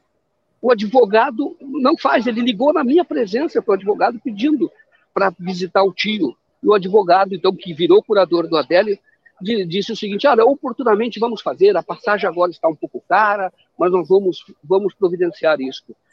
A, a, a, mãe desse sobrinho, irmã do Adélio, o Adélio morou com ela, o Adélio, teve um papel de pai para esse sobrinho. É, a irmã tenta visitar, tenta fazer o cadastro lá no presídio federal e não consegue. Então nós temos um brasileiro que, sendo doente, como concluiu a justiça, precisa de tratamento médico. Não sendo doente, precisa ter voz, precisa falar. Ele até hoje, quatro anos, só falou com delegado, procurador, um advogado que foi colocado lá, que foi colocado, e ele próprio, Adélio, numa carta, pediu para afastar o advogado, foi afastado, mas é, continua, o, o, advogado se tornou então curador processual e o Adélio passou a ser defendido pela defensoria. Houve um defensor que efetivamente tentou transferir o Adélio para o hospital, onde ele vai falar com médicos, onde ele vai falar com psicólogos, onde ele vai ter a oportunidade de conversar com outras pessoas fora desse, do sistema processual, vamos chamar assim. Então, é, e, o, o, esse defensor saiu de Campo Grande, não é mais o defensor. Ele conseguiu, inclusive, uma decisão judicial que dizia um absurdo, o Adélio está em isolamento, seja qual for a, a justificativa. Se ele é, é, considerado inimputável, ele precisa ter uma é, atendimento médico. É, solitária, 22 horas por dia, toma banho de sol durante duas horas. Solitária, sozinho, dentro de, um, de, um, de, uma cela. E aí o juiz lá de Campo Grande disse: não, você tem toda a razão. E, e oficiou para que ele fosse transferido para um hospital psiquiátrico próximo da família. Porque a família só quer perguntar para ele Marcelo Comunidade, Daphne, quer perguntar, olha, é, é, é, como é que você está? Por que você fez isso? Quer saber por quê? Porque a própria família sofreu com esse episódio, porque a família foi ameaçada. Teve sobrinho que deixou, teve sobrinha que deixou de frequentar a escola, foi ameaçada por bolsonaristas. Eu só quero perguntar, é da família, quer ver? Eu já recebi vários áudios da irmã chorando porque não consegue fazer essa visita. E esse defensor foi para Brasília, esse que conseguia, porque quando o juiz falou transfere, o juiz de Minas Gerais, de, de juiz de fora, disse não, tem que ficar no presídio de segurança é, máxima. E o advogado dele, hoje curador, disse tem toda a razão, ele não pode sair do presídio. Um absurdo, agir contra o interesse do cliente, isso é fato. Agora, isso não é jornalístico? Isso tudo nós estávamos contando, todos os vídeos foram retirados. Passou a ser um assunto proibido no Brasil. E isso, Marcelo, causa muita indignação. Agora, a gente tem que usar episódios assim para continuar na nossa batalha. O jornalismo, ele, ele quando você faz um jornalismo que para dizer aquilo que as pessoas não querem ouvir, para dizer aquilo que é necessário que a sociedade ouça, eu sei que existe resistência, eu sei que existe resposta. E essa resposta, desta vez, foi extremamente violenta, mas causa indignação. E eu digo que é, eu acredito que temos justiça no país, não foi uma decisão judicial, Tem gente tentando é, é, comparar esse caso com outros episódios de decisão judicial, tira do ar determinado conteúdo. Não foi decisão judicial, foi uma decisão de uma empresa privada. Uma empresa privada que fez o, o papel de julgador. Nenhum juiz tirou, inclusive foi solicitado para que tirasse, viu? Tem decisão de juiz dizendo que não ia, não, não era para ser retirado, porque pessoas pediam para retirar e houve uma decisão que o juiz falou, olha, mas o, o próprio ou as pessoas citadas no documentário é, não pediram para retirar, porque nunca apareceram para retirar. E aí tem contestação. Agora, essas pessoas, então, não, não, não há por que retirar e, e, e, manteve no ar. Agora, o YouTube decidiu, uma empresa privada, ser o julgador deste caso e vetar, interditar este, este, este tema. Mas eu tenho certeza de que isso vai ser revertido e que nós vamos continuar uh, no nosso trabalho que tem como essência a liberdade de expressão. E nós sempre admitimos que a liberdade de expressão não é também um direito absoluto. O 247 é contra o discurso de ódio. Eu, ontem, depois desse episódio, é, conversei é, longamente com o Leonardo Atucha e que reafirmou esse ponto. Nós não, não, não concordamos que, que, que, com qualquer é, manifestação, qualquer publicação que tenha qualquer caráter que pareça discurso de ódio. Mas não é o caso. É jornalismo. Então, nós vamos continuar no nosso trabalho, é, sabendo que hoje a, o, essa plataforma ela é importante para o avanço da mídia independente no Brasil que foi essencial eh, na transformação política do país, na criação de um novo consenso na sociedade que eh, fez eh, com que os advogados conseguissem reverter no, no, Supremo Tribunal Federal aquela decisão que era uma violência também contra a Constituição, que era prender antes de sentença transitada em julgado. E, e a mídia independente é, é, sempre deu espaço a esses advogados, porque entende que, neste caso, estamos juntos, estamos em defesa da democracia. E, e, e vamos continuar ne, nesse trabalho, sabendo que, de novo, a plataforma ela é importante e qualquer decisão já foi de extrema violência, mas isso pode ser aprofundado. Então, nós temos que tomar alguns cuidados. Eu não posso usar a expressão agora que justificou, por parte de uma empresa privada, é, uma censura. Eu não posso usar essa expressão, eu tenho que falar episódio de Juiz de Fora. E todos nós aqui da TV 247, justamente para que não seja esta transmissão nossa, seja alvo de novo de uma violência, seja retirada, e isso pode acarretar até uma suspensão do canal, que seria um absurdo, e que seria um grande retrocesso para a imprensa, para a democracia no Brasil. Mas vamos continuar trabalhando. Como a imprensa já fez, em outros episódios, quando surgiram veículos importantes, quando também eram censurados, por parte daquele caso de uma ditadura, de um Estado autoritário. Mas a imprensa continuou e nós então tivemos a reconquista da democracia. Hoje estamos aqui porque os advogados que foram essenciais naquele período é, também estão agora é, atuando de maneira decisiva para que a gente não caia de novo num período de treva, num período autoritário. Já é um período muito difícil. Agora, isso não pode ser aprofundado e os advogados estão aqui e a mídia independente, eu estou aqui e com muita, eu, o Érico, o Felipe, estamos aqui, a equipe, para fazer essa transmissão e tenho orgulho de, de, de poder participar de saber que hoje há um espaço para dizer coisas que na imprensa corporativa, na velha imprensa, ou imprensa efetivamente ideológica no país, não, não há esse espaço, não há esse espaço. Então nós temos esse espaço e temos que tomar cuidado para não perder esse espaço, para que cada vez esse espaço cresça, porque no final o prejudicado serão vocês, será a comunidade, será o Brasil, será a sociedade. Uma sociedade é uma missão, né, amadurecida e precisa de precisar, Daphne, precisa de que outros pontos de vista tenham espaço, de que a apuração que não é feita por essa empresa, que é ideológica, seja feita e que haja um debate que não existe em outro local. E aqui no 247 existe esse debate. É isso, Gato. Muito bom. O, o Joaquim, o Marcelo acho que está com horário. O pessoal aqui do chat está é. dizendo assim: libera o Marcelo que ele tem compromisso. Então, eu passo a palavra para você, para você se despedir aqui da gente. Tá. e ficar Não, liberado para o seu compromisso importante. Realmente eu, eu preciso ir para o ato aqui em Fortaleza também, viu, eh, Joaquim? É, não, não pude ir a São Paulo para ficar em Fortaleza, porque nós faremos um grande ato.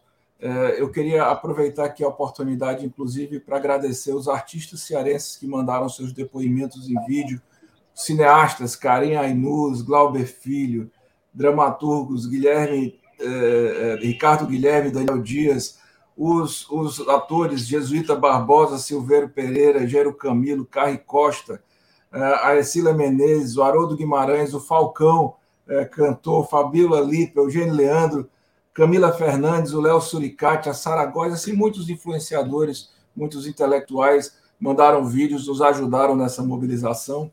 E, e vou para lá também, né? Porque o dia 11 de agosto é o nosso dia também de dar o recadinho aqui é, é, Joaquim, aqui em Fortaleza, onde haverá boas manifestações. Mas olha, fique sabendo que este episódio de Juiz de Fora ele foi muito mal contado pela justiça e pelo judiciário. Ele começou a ser contado de verdade com o seu documentário. Mas um dia, né, essa história de fato vai ser esclarecida como precisa ser esclarecida. É, quando nós, na BJD, fizemos a campanha Moro Mente, é, o Moro estava é, por cima é, de todo o sistema, vinculando inclusive os tribunais superiores, as cortes superiores, pelo poder que ele tinha, não só de persuasão, mas pelo poder político que ele aglutinava em torno de si. Pois bem, está mostrado que ele mentia, né? e ele não só mentia, como ele corrompia o sistema judicial, ele depois é, praticamente se, se virou um, um, um, se prostituiu para a iniciativa privada, agora muda de partido a cada semana, é, tenta burlar o domicílio eleitoral. Então, a, a verdade será contada, Joaquim. É, e você é o tipo do jornalista que eu tenho certeza que sairá do seu trabalho é, a verdade, porque sabe fazer jornalismo. Não começou hoje, tem uma vida inteira, tem uma larga trajetória, tem uma credibilidade. E o Brasil 247, tenho certeza muito, muito, muito tranquila de que é o nosso melhor canal informativo. Eu fico muito tranquilo de replicar para os meus alunos e para as minhas pessoas, da minha confiança, as informações que eu recebo no Brasil 247. Já faz muito tempo que eu não me informo pela mídia convencional, eu me informo precisamente pelo Brasil 247, por outros canais também da nossa mídia independente. Então, Daphne, meu apoio também, um abraço para o Léo Atush e a galera de Fortaleza, vamos correr lá para frente da Faculdade de Direito, que está marcado para as 9 horas e já são 9 e 2, e eu vou embora. Vamos embora. Sucesso em São Legal, Paulo. Valeu, Obrigado, Marcelo. Obrigado. Obrigado. Tchau, valeu.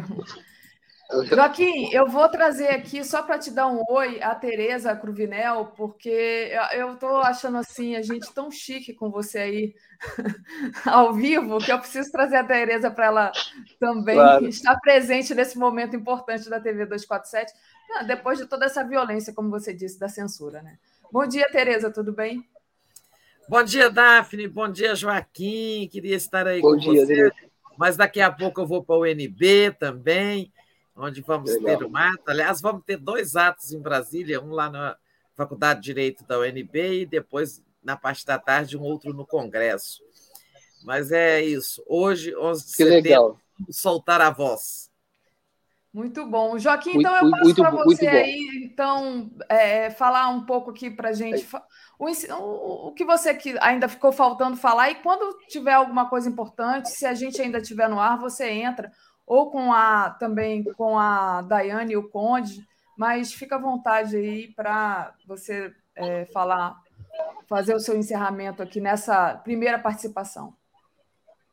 Tá certo. Bom, primeiro, um, dar um beijo grande para a Tereza, de que, como eu disse ontem e reafirmo aqui, é um orgulho muito grande fazer parte dessa equipe, estar com profissionais tão qualificados como você, e, isso, isso é importante. Eu, eu me encontrei, eu digo 41 anos de profissão, eu digo que hoje eu estou num veículo onde eu me sinto muito à vontade, eu digo que realmente é o melhor veículo onde eu já trabalhei, que é hoje a TV 247, tenho certeza que a gente está fazendo um trabalho que vai ajudar a melhorar instituições brasileiras, inclusive a própria imprensa, que é hoje, lamentavelmente, uma imprensa ideológica, com pouco espaço para a prática de um jornalismo realmente independente e mais maduro.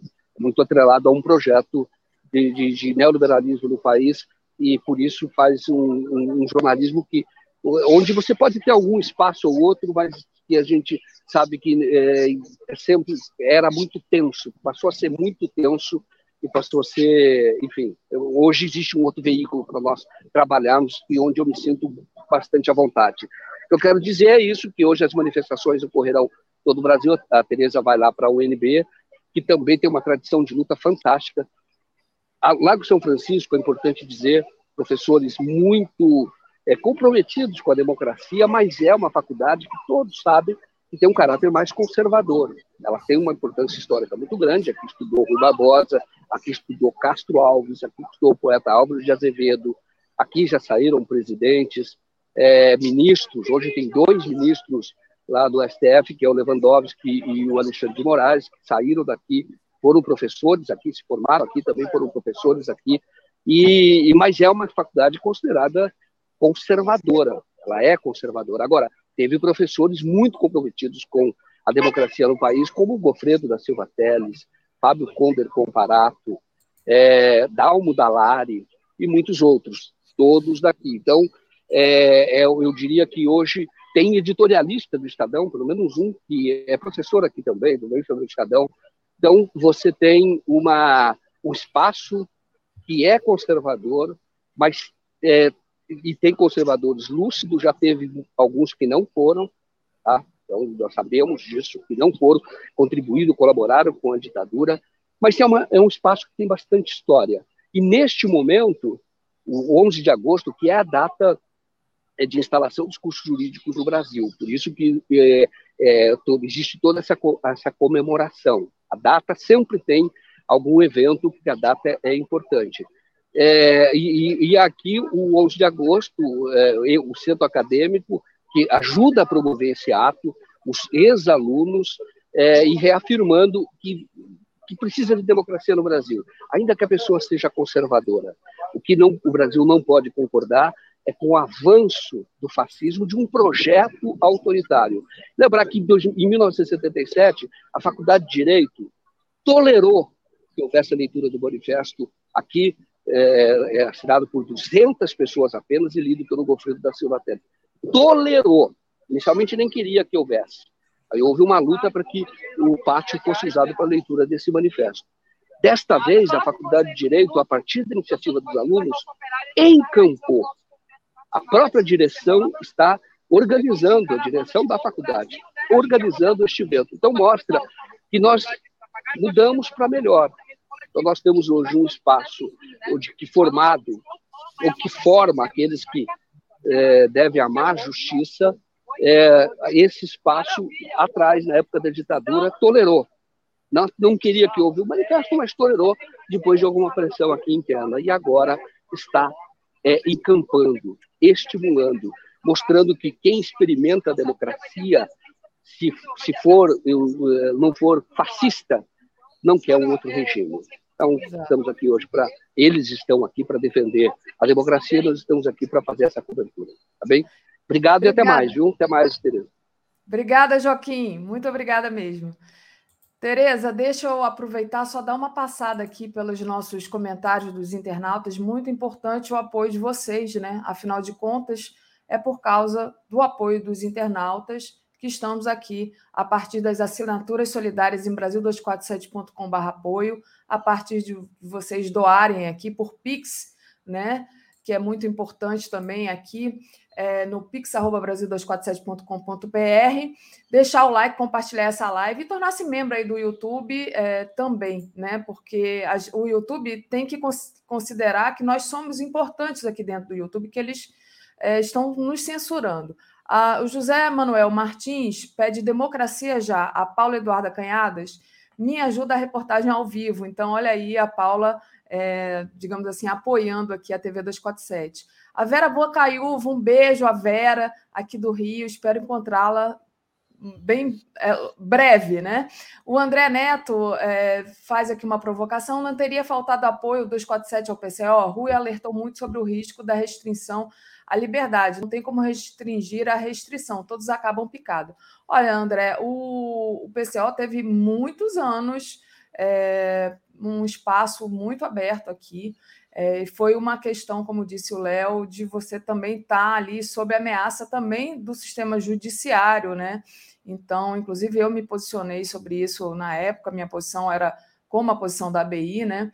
É, existe a liberdade é, de expressão que a gente tem que defender sempre, mas, é, enfim, esse assunto eu acho que já está pacífico aqui. O Tanel Campos Joaquim, temos que ter uma segunda opção ao YouTube. Publique novamente. Vamos transformar sua reportagem em MP3 e continuar a divulgar essa falcatrua que permitiu a eleição dessa política retrógrada.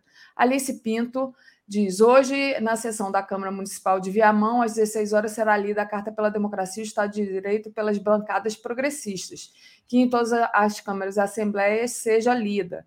Fio do tempo. Quando as pessoas despertarem para o que o Google, YouTube, Gmail está fazendo com a inteligência artificial e sistemas neurais, ficarão todos com queixo no chão em choque. Aqui é assinado Lúcio Massaferi. Roberta Graff, nossa querida aqui, em Rio Branco, Acre, ato no IFAC, às 10 horas, abraços queridos. Fio do Tempo também tinha mandado um abraço para o Joaquim, o Euclides. Joaquim faz jornalismo clássico e sério, apoiemos. Paulo Boaventura diz que já são 917 mil assinaturas. A Edna Costa, Joaquim, melhor jornalista investigativo, força ao 247. Gustavo Marques, nada no Brasil é tão fascista quanto o judiciário. A prisão domiciliar concedida ao assassino não me surpreende. A esquerda precisa urgentemente pensar em uma reforma do judiciário e não apenas das polícias. O Euclides dá apoio para o Joaquim, Célia Gomes contribui aqui. Marcelo, 247 precisa também ir para outras plataformas como Odissê e TikTok. Malu Papo de Cozinha. O Planalto foi tão consagrado e ao demônio, como ela diz, que agora ele tomou posse e não quer mais sair.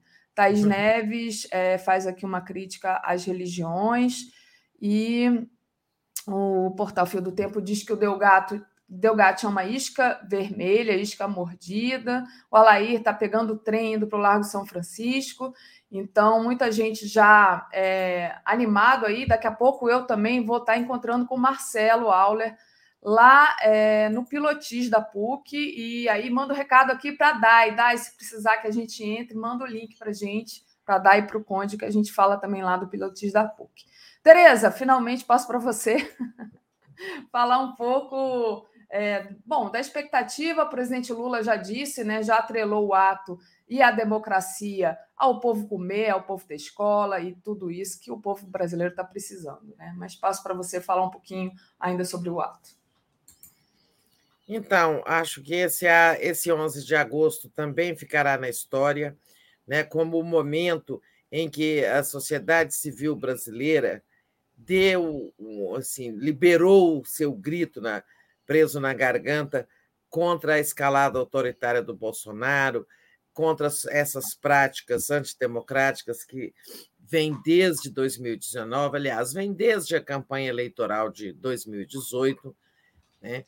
E, e houve tolerância demais, né? As pessoas sempre achando que ele recuava, é, que os militares não endossariam, mas eles acabaram endossando. É, e a sociedade civil sempre muito ali na expectativa de que as coisas melhorassem, quando foi ficando claro que não melhorariam, que a escalada do Bolsonaro e de seus aliados da extrema direita, né, ela era é, crescente e destinada realmente a interromper o nosso processo democrático tão duramente construído. Né? Não foi fácil é, nos livrarmos da ditadura que durou 21 anos, que prendeu, matou, torturou, caçou mandatos, né, impôs um regime arbitrário que cometeu tantos crimes. Aí construímos um, um, um, um sistema democrático, uma, é, é, promulgamos uma Constituição fruto de enorme participação popular, né? Constituição de 88, depois de dois anos de Constituinte, e assim vínhamos, né, com a convivência é, de forças políticas opostas, mas havendo é, alternância no poder, havendo eleições normais, aprimoramos um sistema eleitoral, né, e tudo isso foi ameaçado e foi, continuou sendo ameaçado desde que o Bolsonaro está aí é, e tomou posse, é, graças em grande parte ao tal episódio censurado do, de 6 de setembro de 2018. Agora não podemos mencioná-lo, é, por mencioná-lo de outra forma, porque estamos sob censura né, no YouTube. Então, graças àquele episódio, é, em grande parte, o Bolsonaro se tornou presidente, e vem essa ameaça crescente ao regime democrático, que aprendemos na prática é o único caminho né, para uma sociedade superar os seus, as suas dificuldades, os seus problemas e garantir a paz, garantir o progresso, garantir a convivência dos contrários, né? em suma, para garantir a civilização. Né? Não há civilização é, sem democracia. Sem democracia temos barbárie, guerra civil, ditadura, né? retrocessos e atraso né? atraso civilizacional. Então, esse 11 de agosto, ele, é, ironicamente, o Bolsonaro nos propiciou esse encontro nacional. Olha, nós vamos ter atos hoje né, em 22 capitais, é, mais Brasília, né, e aí, incluindo já o ato principal, que é o de, esse de São Paulo, do Arco São Francisco. Né. O Bolsonaro nos propiciou isso quando ele né, avançou o sinal é, e passou a atentar contra o sistema eleitoral, que é a base de uma democracia. É, a democracia não é só eleição, não é só o voto, mas ela é as eleições são um pilar importantíssimo, fundamental né, das democracias. Quando ele coloca o sistema eleitoral em dúvida, para a comunidade internacional com aquela fala aos embaixadores estrangeiros em 18 de julho. Né? Ali, digamos, é, ele colocou a chamada é, vara que quebrou as costas do camelo. Né? Coitado do camelo da sociedade civil brasileira, já vinha ali envergado de tanto abuso, de tanto autoritarismo, mas aquilo foi a gota d'água e propiciou esse evento de hoje, que ficará na história como um dia em que demos um basta à escalada autoritária da. Eu acho que é isso, devemos celebrar muito que estejamos, nós, sociedade brasileira, conseguindo realizar esses atos de hoje, né, que são plurais, que não são de um partido nem de outro.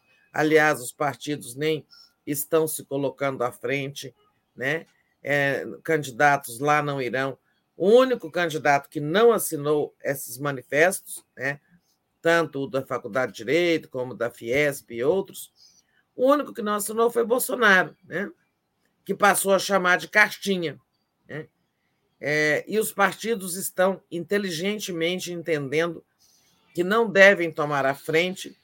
É, os candidatos, é, até onde eu sei, nenhum comparecerá. O presidente Lula assinou, que é o candidato líder das pesquisas é, assinou, mas não vai comparecer, assim como deve ser mesmo hoje uma polifonia né, de vozes em defesa da democracia. Muito bom, Tereza. Tereza, eu estou aqui com alguns é, superchats para ler, e aí eu depois a gente vai continuar ainda falando um pouco sobre essa questão da democracia e da censura. Vamos lá. O André Gomes Conceição diz: Brasil 247 deve promover o debate sobre capitalismo de vigilância e censura. Sugestão: convidada Heloísa da Silva Gomes de Oliveira, pesquisadora da UERJ. A Luciana Zero, bom dia. Aqui em Brasília, ato às 15 horas na esplanada dos ministérios. Eu vou. Andréa Matos, querida, daqui do Rio. Estamos juntas pela democracia, companheira Daphne. Já já no pilotis da PUC no Rio de Janeiro. Então a gente vai se encontrar lá, Andréia. Mária, Mária, olha, Maria Damasceno, Daphne Tereza, YouTube merece nota de repúdio. Fernanda DS, 247 faz jornalismo. Ah, e ela está fazendo aqui, comparar com, com o PCO é desonestidade intelectual, é está aqui contra o PCO, dizendo que ele faz fake news e discurso de ódio que fez até contra o Lula. Fernanda, obrigada aqui pelo apoio, mas enfim, a gente continua é, com as nossas relações muito boas com o PCO. Ah, então, mas de qualquer forma, agradeço seu posicionamento, sua defesa aqui do jornalismo. Lembrando que o PCO, só interrompendo, David, o PCO, inclusive, foi um, uma das entidades que ontem se manifestaram Exato. contra a iniciativa do YouTube. Exato, exatamente. É, a, a, a, apoiando o 247. Elizabeth Mendonça mandou aqui um super sticker. Bi, Big Vilas Boas, sugiro que coloquem os vídeos censurados em outras plataformas, como Vimeo, por exemplo, e divulguem o link em todas as mídias digitais. E aí, queria ler aqui por último a mensagem do Cláudio Alves, que está sempre aqui com a gente. Ele diz: mais uma vez fica clara a urgência da criação de plataformas tecnológicas brasileiras e públicas para competir com as estadunidenses e privadas. E aí trago isso como provocação para você, Tereza, porque é, a gente, inclusive, foi a sua questão com a, a, a Glaze, né, que a gente entrevistou, é, quando você colocava aí a questão da, da democratização da, da mídia, mas também de uma TV pública forte, de qualidade, como foi é, a gente fez, né? E você teve à frente disso nos governos progressistas. Como é que fica isso? Porque censura é, o YouTube e a gente corre sério risco né, de ficar sem o canal. Então, acho que uma TV que não seja voltada para o lucro e que não tenha ideologia no sentido que é a ideologia do povo brasileiro, né, que a questão nacionalista, a questão é, não que não tenha ideologia, mas assim que seja da classe trabalhadora, digamos assim, se é que isso é possível. Passo é. para você que eu acho que você entende mais disso do que eu antes de eu falar besteira aqui. É, não, não falou nenhuma besteira, é isso mesmo. Desculpem. É realmente complicado. É, dizem muito assim: a internet democratizou a comunicação. Não é necessário mais comunicação pública, porque temos a internet que na prática é pública. Não é verdade, não é assim. A internet, como ferramenta, era democrática quando ela surgiu, mas ela foi dominada por essas grandes corporações e nós estamos vendo aí que as grandes corporações é, elas acabam inter, é, expressando interesses capitalistas, né? por isso essa, o conceito de capitalismo de vigilância, né? um capitalismo assim, olha, fala em tudo desde que, come... desde que não firam interesses essenciais. Aí, nessa hora, as grandes corporações é, censuram, é, tiram do ar, etc. O que a gente fala da comunicação pública, exatamente, além de uma TV pública, que é uma TV aberta, de qualidade, democrática, que expresse a diversidade, que dê, que dê espaço para todas as vozes, para todas as regiões, para todas as etnias, para todas as religiões, é, não para uma. É, essa, além de TV pública, nós é, queremos, eu perguntava a Daf, a Glaze, é, como vamos reconstruir no governo Lula o sistema público de comunicação. E eu, o que a gente fala do sistema, porque esse sistema público ele tem que ter e ele tem, só que não está sendo operado como público. O sistema EBC né, tem rádios, agência de notícia, que é a Agência Brasil, as rádios nacional, a Agência Brasil na internet, é, as rádios e a TV pública, a TV Brasil, que também não está sendo operada como pública, assim como a TV do Bolsonaro. Né? É, e eu acho que também nesse sistema, né, é, quando ele foi criado, né, nós tivemos lá nesse processo de aprovar a lei, implantar a empresa EBC e implantar a TV pública, e foi em 2007, né? É, entre 2007 e 2011, período do meu mandato, por exemplo, a internet era outra, não era a de hoje. Então, nós precisamos de ter lá também alguma coisa como um YouTube, né? um espaço, uma plataforma aberta, democrática e livre, mantida pelo sistema público, né? este sistema que a EBC encabeça, né, é, onde todos possam postar, onde todos não haverá remuneração, é claro, porque não tem é, objetivo de lucro. Né? É, mas eu concordo com a, quem disse aí que precisamos criar plataformas públicas. Né? E eu acho que quem pode fazer isso é o sistema público gerido pela EBC, é, num governo democrático. Muito bom, Tereza. Deixa eu agradecer aqui o Márcio Doni Campos. Já já estaremos no Pilotis da PUC Rio de Janeiro, onde estudei nos anos 60. Pela democracia e por um novo Brasil, querida Daphne. Obrigada. Aliás, foi interessante, eu recebi um, uma mensagem do meu cunhado que diz assim: já estou aqui, vou dar uma aula, ele é professor da PUC. Vou dar uma aula é, e mandou uma foto dele quando era estudante no movimento estudantil no Pilotis da PUC e agora ele lá como professor vai participar da, também da manifestação. Ainda disse assim: traga um casaquinho, aqui está frio, ventando muito. Achei ótimo. Mas é isso. Gente. Pois é, eu falo que eu ainda quero ver um neto meu. É, que vai ter que viver muito para isso. Né? Eu ainda quero ver um neto meu estudar na UNB, né? É uma universidade de muita resistência, que esses dias eu fui lá, meu filho estava aqui no Brasil, ele mora fora, e nós fomos ao ato de lançamento do livro Memória do Movimento Estudantil, é, onde eu estudei, né? Estudei, fiz mestrado, meu filho estudou, fez mestrado, e eu falei para ele: olha, eu ainda quero ver o filho seu estudar aqui na UNB também. É. É muito bom. Quando meu, eu estudei no, na UFRJ, né, no, no IFIX, no, no, Instituto de Filosofia e Ciências Sociais, e depois meu filho foi estudar lá também. Mas aí depois ele não, não quis ficar no curso. O outro estuda também na UFRJ. Eu, eu tenho dois dos meus três filhos é que estudaram isso, na mesma né? faculdade que As eu gerações. É muito bom. O, a, o Rinalda Tenório diz: 247 Jornalismo Fantástico, revista digital diária que me informa sobre notícias do mundo. Gratidão. Estamos juntos. Força e coragem. É, então, muito obrigada aqui a Rinaldo. E ainda sobre essa questão. É...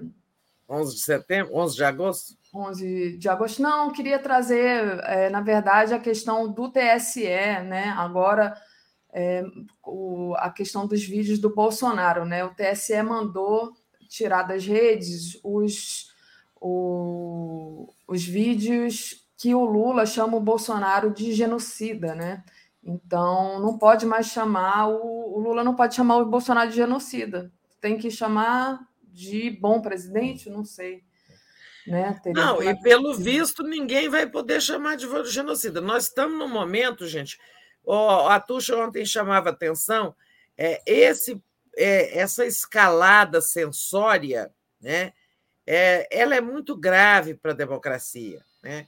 Nas últimas horas, nós tivemos a determinação, é, não, iniciativa do YouTube contra o 247, iniciativa do YouTube de tirar do ar o discurso do Bolsonaro aos embaixadores, esse sim precisava ser retirado, inclusive tem uma ação e o TSE ainda vai julgar e vai ia, de todo modo, mandar retirar, porque aquele é um discurso criminoso contra a democracia um discurso onde ele, sem provas, faz acusações graves ao sistema eleitoral brasileiro e tudo mais. É um discurso de lesa pátria. Né? Aí ficou parecendo assim: uma no cravo, uma na ferradura. Olha, vamos sacrificar o presidente, né? o discurso dele, mas vamos atacar um veículo de esquerda também. Né? E os, ah, eu falei isso no Boa Noite Olha, se a gente prestar atenção na lista dos vídeos do 247 que foram excluídos do YouTube, todos interessam ao Bolsonaro, né? Não tem ali um vídeo ofensivo, supostamente é, difusor de ódio contra outra pessoa, né? Não tem ali o que alguém disse contra é, o Ciro Gomes, ou sei lá, qualquer outra pessoa, é tudo coisa que assim, supostamente ofende o Bolsonaro.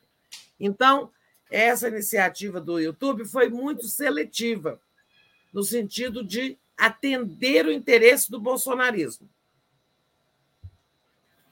E, para completar, o ministro dá ganho de causa à defesa do Bolsonaro e manda retirar do das redes sociais essa fala do Lula em que ele chama, em que ele diz o genocida que governa o Brasil. Bom, é preciso ter cuidado com a palavra genocida agora, porque eu acho que ela entrou no índex.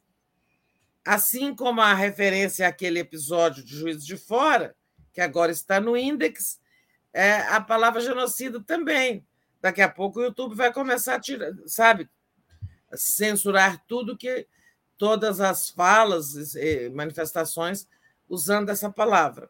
Até vou passar a evitá-la, né? Nós todos devemos evitá-la antes que a gente sofra alguma nova. Abaixa a ditadura, eu só digo isso. Tô louca para fichar lá no. Foi, foi na Cinelândia ou na Candid... da Candelária que picharam isso? Acho que foi na Candelária. Hoje tem Candelária aqui no Rio às 16 horas.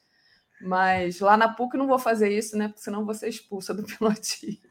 É, pois é, lá não podemos, mas é, escrever abaixo a ditadura no muro com um pincel era uma das, é, das atitudes mais irreverentes que um jovem fazia na, na ditadura, né?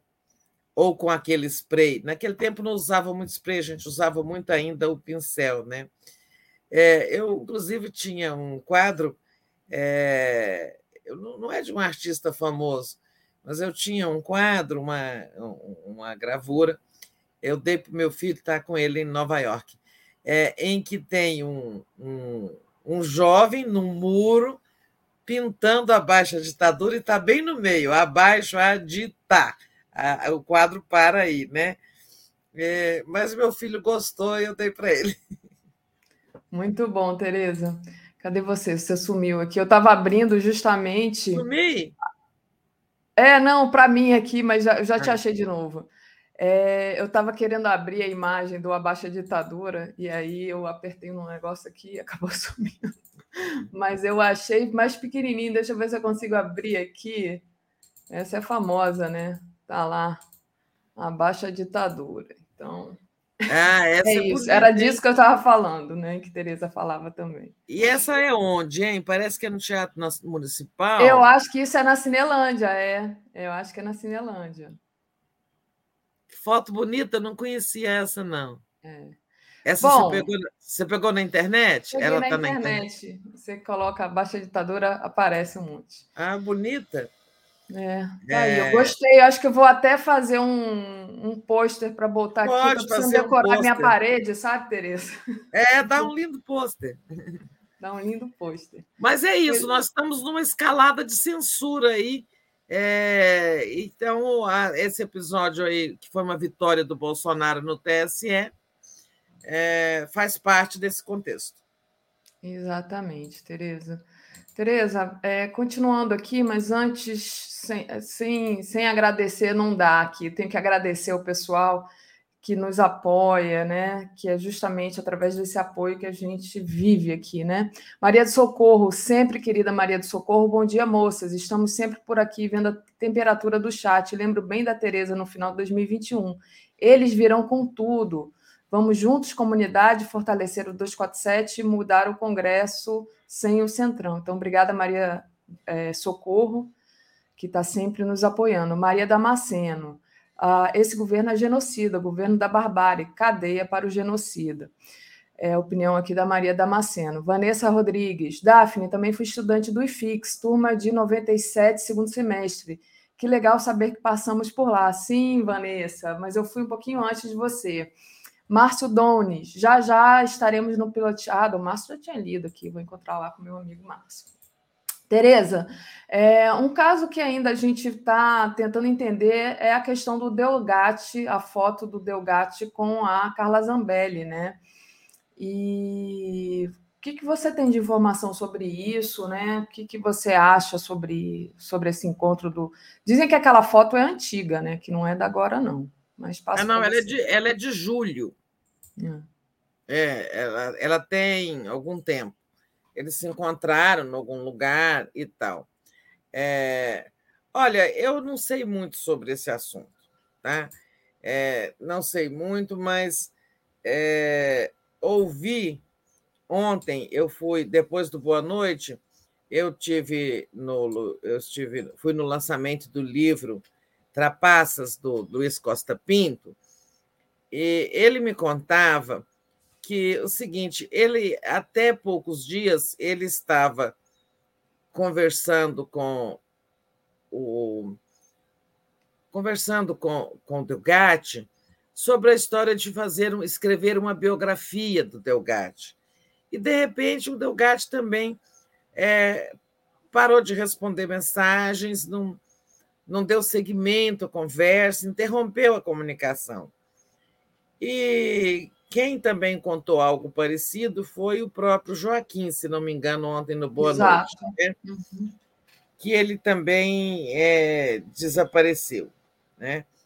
É, assim, não é que desapareceu, não quero conversa, porque supostamente estava conversando com outro lado. Né? Eu acho assim, há muito mistério. Assim como existem muito mistérios, muitos mistérios no episódio de Juiz de Fora, que não podemos mencionar de outra forma, é, o Delgatti é uma pessoa controversa. Eu não estou fazendo julgamento moral nenhum dele, né? até porque, se ele quisesse aderir à direita, é um direito dele, né? embora tenha prestado um grande serviço à democracia com o hackeamento da Lava Jato, dos, das conversas criminosas dos agentes da Lava Jato. Acho que ele prestou, sim, um grande serviço à democracia. Talvez o PT devesse, devesse ter é, dado alguma proteção, alguma trazido, levado o, o, o para mais próximo. Não sei. Araraquara é a cidade do, do, do Edinho, né? É, que é um dos coordenadores da campanha do Lula, sabe muito bem o que faz. É uma pessoa experiente, né? Mas o fato é que houve essa tentativa de cooptação do Delgatti, né? E o fato é que ele aceitou conversar, senão ele não teria se encontrado com a, com a, a Zambelli e também com o Valdemar Costa Neto e com, com o próprio Bolsonaro, né? encontros que teriam ocorrido ontem. Né? Segundo a versão do site O Antagonista, é, ele houve esse, esses encontros aconteceram, o Bolsonaro não e a equipe de campanha não gostaram, enxergaram é, na aproximação do Delgatti uma isca, ah, não, uma armadilha que podia estar sendo armada, né, supostamente é, pelo PT, né, imaginando que o Delgatti era um, uma tentativa de infiltrar alguém do PT, alguém do outro lado, né? E que o Bolsonaro teria dito: vai cuidar da sua campanha e não traga mais problemas para a campanha presidencial, né? para Zambelli. Essa é a versão do antagonista. Antagonista, cujo editor, né, é Diogo Mainardi, ontem disse que vai disse que desistiu do Brasil, que vai se afastar do jornalismo. Claro, porque ele sabe que o Lula vai ser eleito e no primeiro mandato do Lula ele passou aqueles anos todos dizendo que o objetivo dele era derrubar Lula, fazendo campanha, fazendo campanha contra jornalistas, né, nos chamando de petistas infiltrados na mídia. Eu mesma fui vítima de muitos ataques dele, muitos outros. E como o Lula está de volta, né, eu acho que ele, ele não vai é, ele, tá, ele não vai travar novamente. Só que naquele tempo ele tinha um blog na Veja, ele tinha uma coluna na Veja, então tinha, tinha poder de fogo para né, ficar atirando contra as pessoas.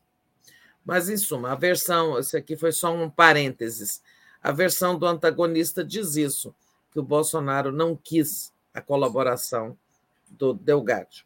Eu sei pouco sobre isso, mas acho que esse episódio também vai ser tirado a limpo ainda no devido momento. É, com certeza. Tereza, deixa eu agradecer aqui a, as mensagens. O Emanuel Maciel, o YouTube é democracia burguesa na prática, é poder do dinheiro. O Euclides Roberto Novaes, ainda não me conformo com a censura do YouTube. Ele não é patrão da imprensa. Ned Albuquerque, meu irmão foi preso um ano porque pichou a ditadura. Hoje é da comissão de anistia aqui no Ceará. Ah, interessante. Tereza, é, trazendo outra questão aqui, né? O Exército criticou o TSE pela exclusão do coronel acusado de publicar fake news contra as urnas eletrônicas. Né? O Alexandre de Moraes e o Lewandowski é, convidaram o, o Bolsonaro para a posse do TSE como presidente e vice. Como é que você vê, é, primeiro, essa questão aí do, do, general que foi afastado e, né, e também a, o convite, né, na, afinal Esse de contas, encontro, o Bolsonaro. É ele é presidente. Só antes de passar, deixa eu agradecer a Miriam Pereira Ramos. Delgatti não tem ideologia, vai para o lado que pagar mais. O PT fez muito bem em não colocar perto, preveniu uma possível traição. É, não sei, isso aí. É... A gente não pode afirmar, né? Só pode supor. É, mas, mas... é certo que o PT não trouxe para dentro da campanha, né? Por é. algum motivo como eu digo, lá em Araraquara, o prefeito é um, um petista importante, né? Que não tomou essa iniciativa. Não sei por quê. Mas siga, Daphne. Ah, Sim, a questão eu, do TSE. Né? Então, eu estou até pagando a língua, né? Dou a mão à palmatória, porque ontem eu afirmei que os, Bolson... que os militares estavam mais contidos foi eu dizer isso e veio aí o, o comandante do Exército é, dizer, protestar contra a exclusão do Coronel Santana, que eles mesmos de, informaram que ia responder a um processo disciplinar, porque é proibido o militar da ativa ficar fazendo militância política em rede social ou qualquer tipo de militância político-partidária. Né? Eles mesmos informaram é, do processo disciplinar. E, mas aí tomaram as dores do Coronel Santana, disseram que ele, ele é muito especializado e que ele, embora escreva né, postagens, faça postagens antipetistas e anti-urnas eletrônicas, mas que ele ia ter um, uma conduta técnica, né? Ou seja, o TSE devia ter deixado ele participar da fiscalização das eleições mesmo ele sendo um opositor, um crítico, um adversário do sistema eleitoral. Né? Então, paguei minha língua porque eles voltaram a atacar ontem. É, isso depois eu tinha percebido uma ligeira contenção dos militares, mas não durou muito, né? É, não vão substituir, em protesto, não vão substituir o Coronel Santana. Né?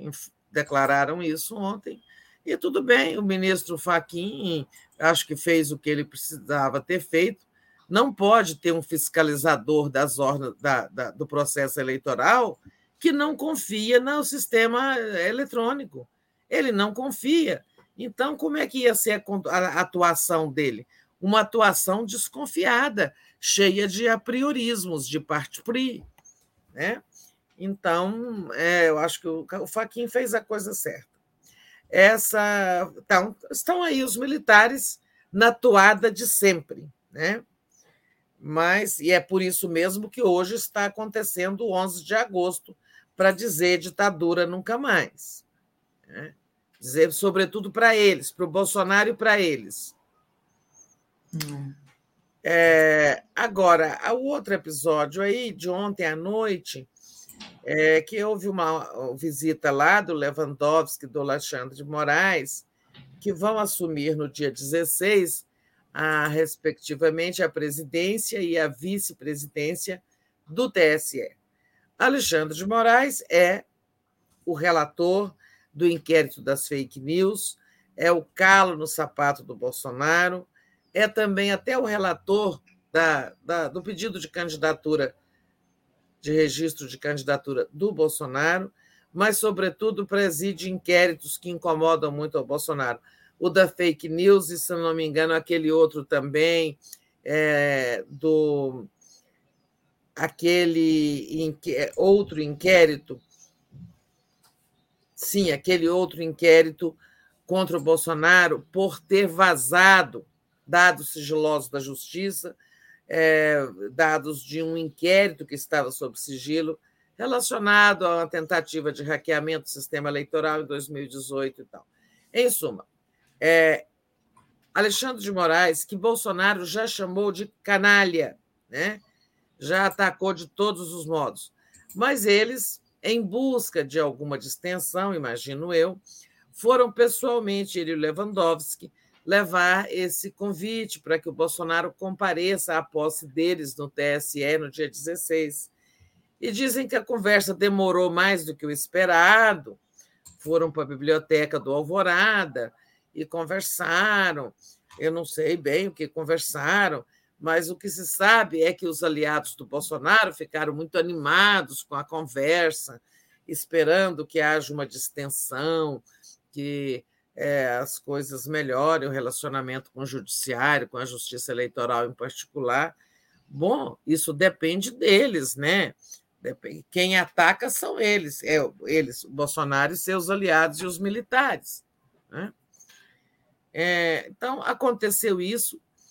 Não sabemos assim exatamente que conversa foi essa que deixou os bolsonaristas tão animados, mas assim, eu posso pelo que eu conheço do Alexandre, do ministro Alexandre e do ministro Lewandowski, é, a gente conclui que é o seguinte: é, houve ali uma alguma conversa no sentido de que nada é pessoal contra o Bolsonaro, que eles vão cumprir a missão deles, vão fazer a, a, a, a conduzir as eleições com lisura, etc. Sei lá, imagino eu aqui é, e também é, há assim, vagos rumores de que, logo que toma posse, o Alexandre vai aceitar dois pedidos das Forças Armadas, que são menos importantes, assim. É, um deles eu acho que já foi aceito pelo Faquin, é a publicação em tempo real dos boletins de urnas, né? Para que as Forças Armadas ou quem quiser possa fazer uma contagem paralela de votos. Esses boletins eles ficam afixados na parede, na porta de cada sessão eleitoral. Né? Agora o TSE vai recolher e publicar na internet é, todo esse, todos esses resultados. Então, quem quiser somar voto de sessão por sessão, né? pode ir na internet e, começar a somar, somar votos. Sessão tal, sessão tal. É um trabalho enorme, mas é, parece que as Forças Armadas querem fazer isso, que façam. Né? O Bolsonaro, então, o Alexandre está disposto né, a isso e também a uma outra coisa, que é fazer testes públicos também numas urnas modernas, modelo 2022, que não entraram nos testes públicos até agora. Os testes foram feitos com as urnas mais antigas, né? e não com algumas de última geração. Tá bom. É, o Alexandre tende a, a, aceitar duas dessas três, dois desses de três pedidos das Forças Armadas para criar ali uma distensão, ver se as coisas melhoram e tal.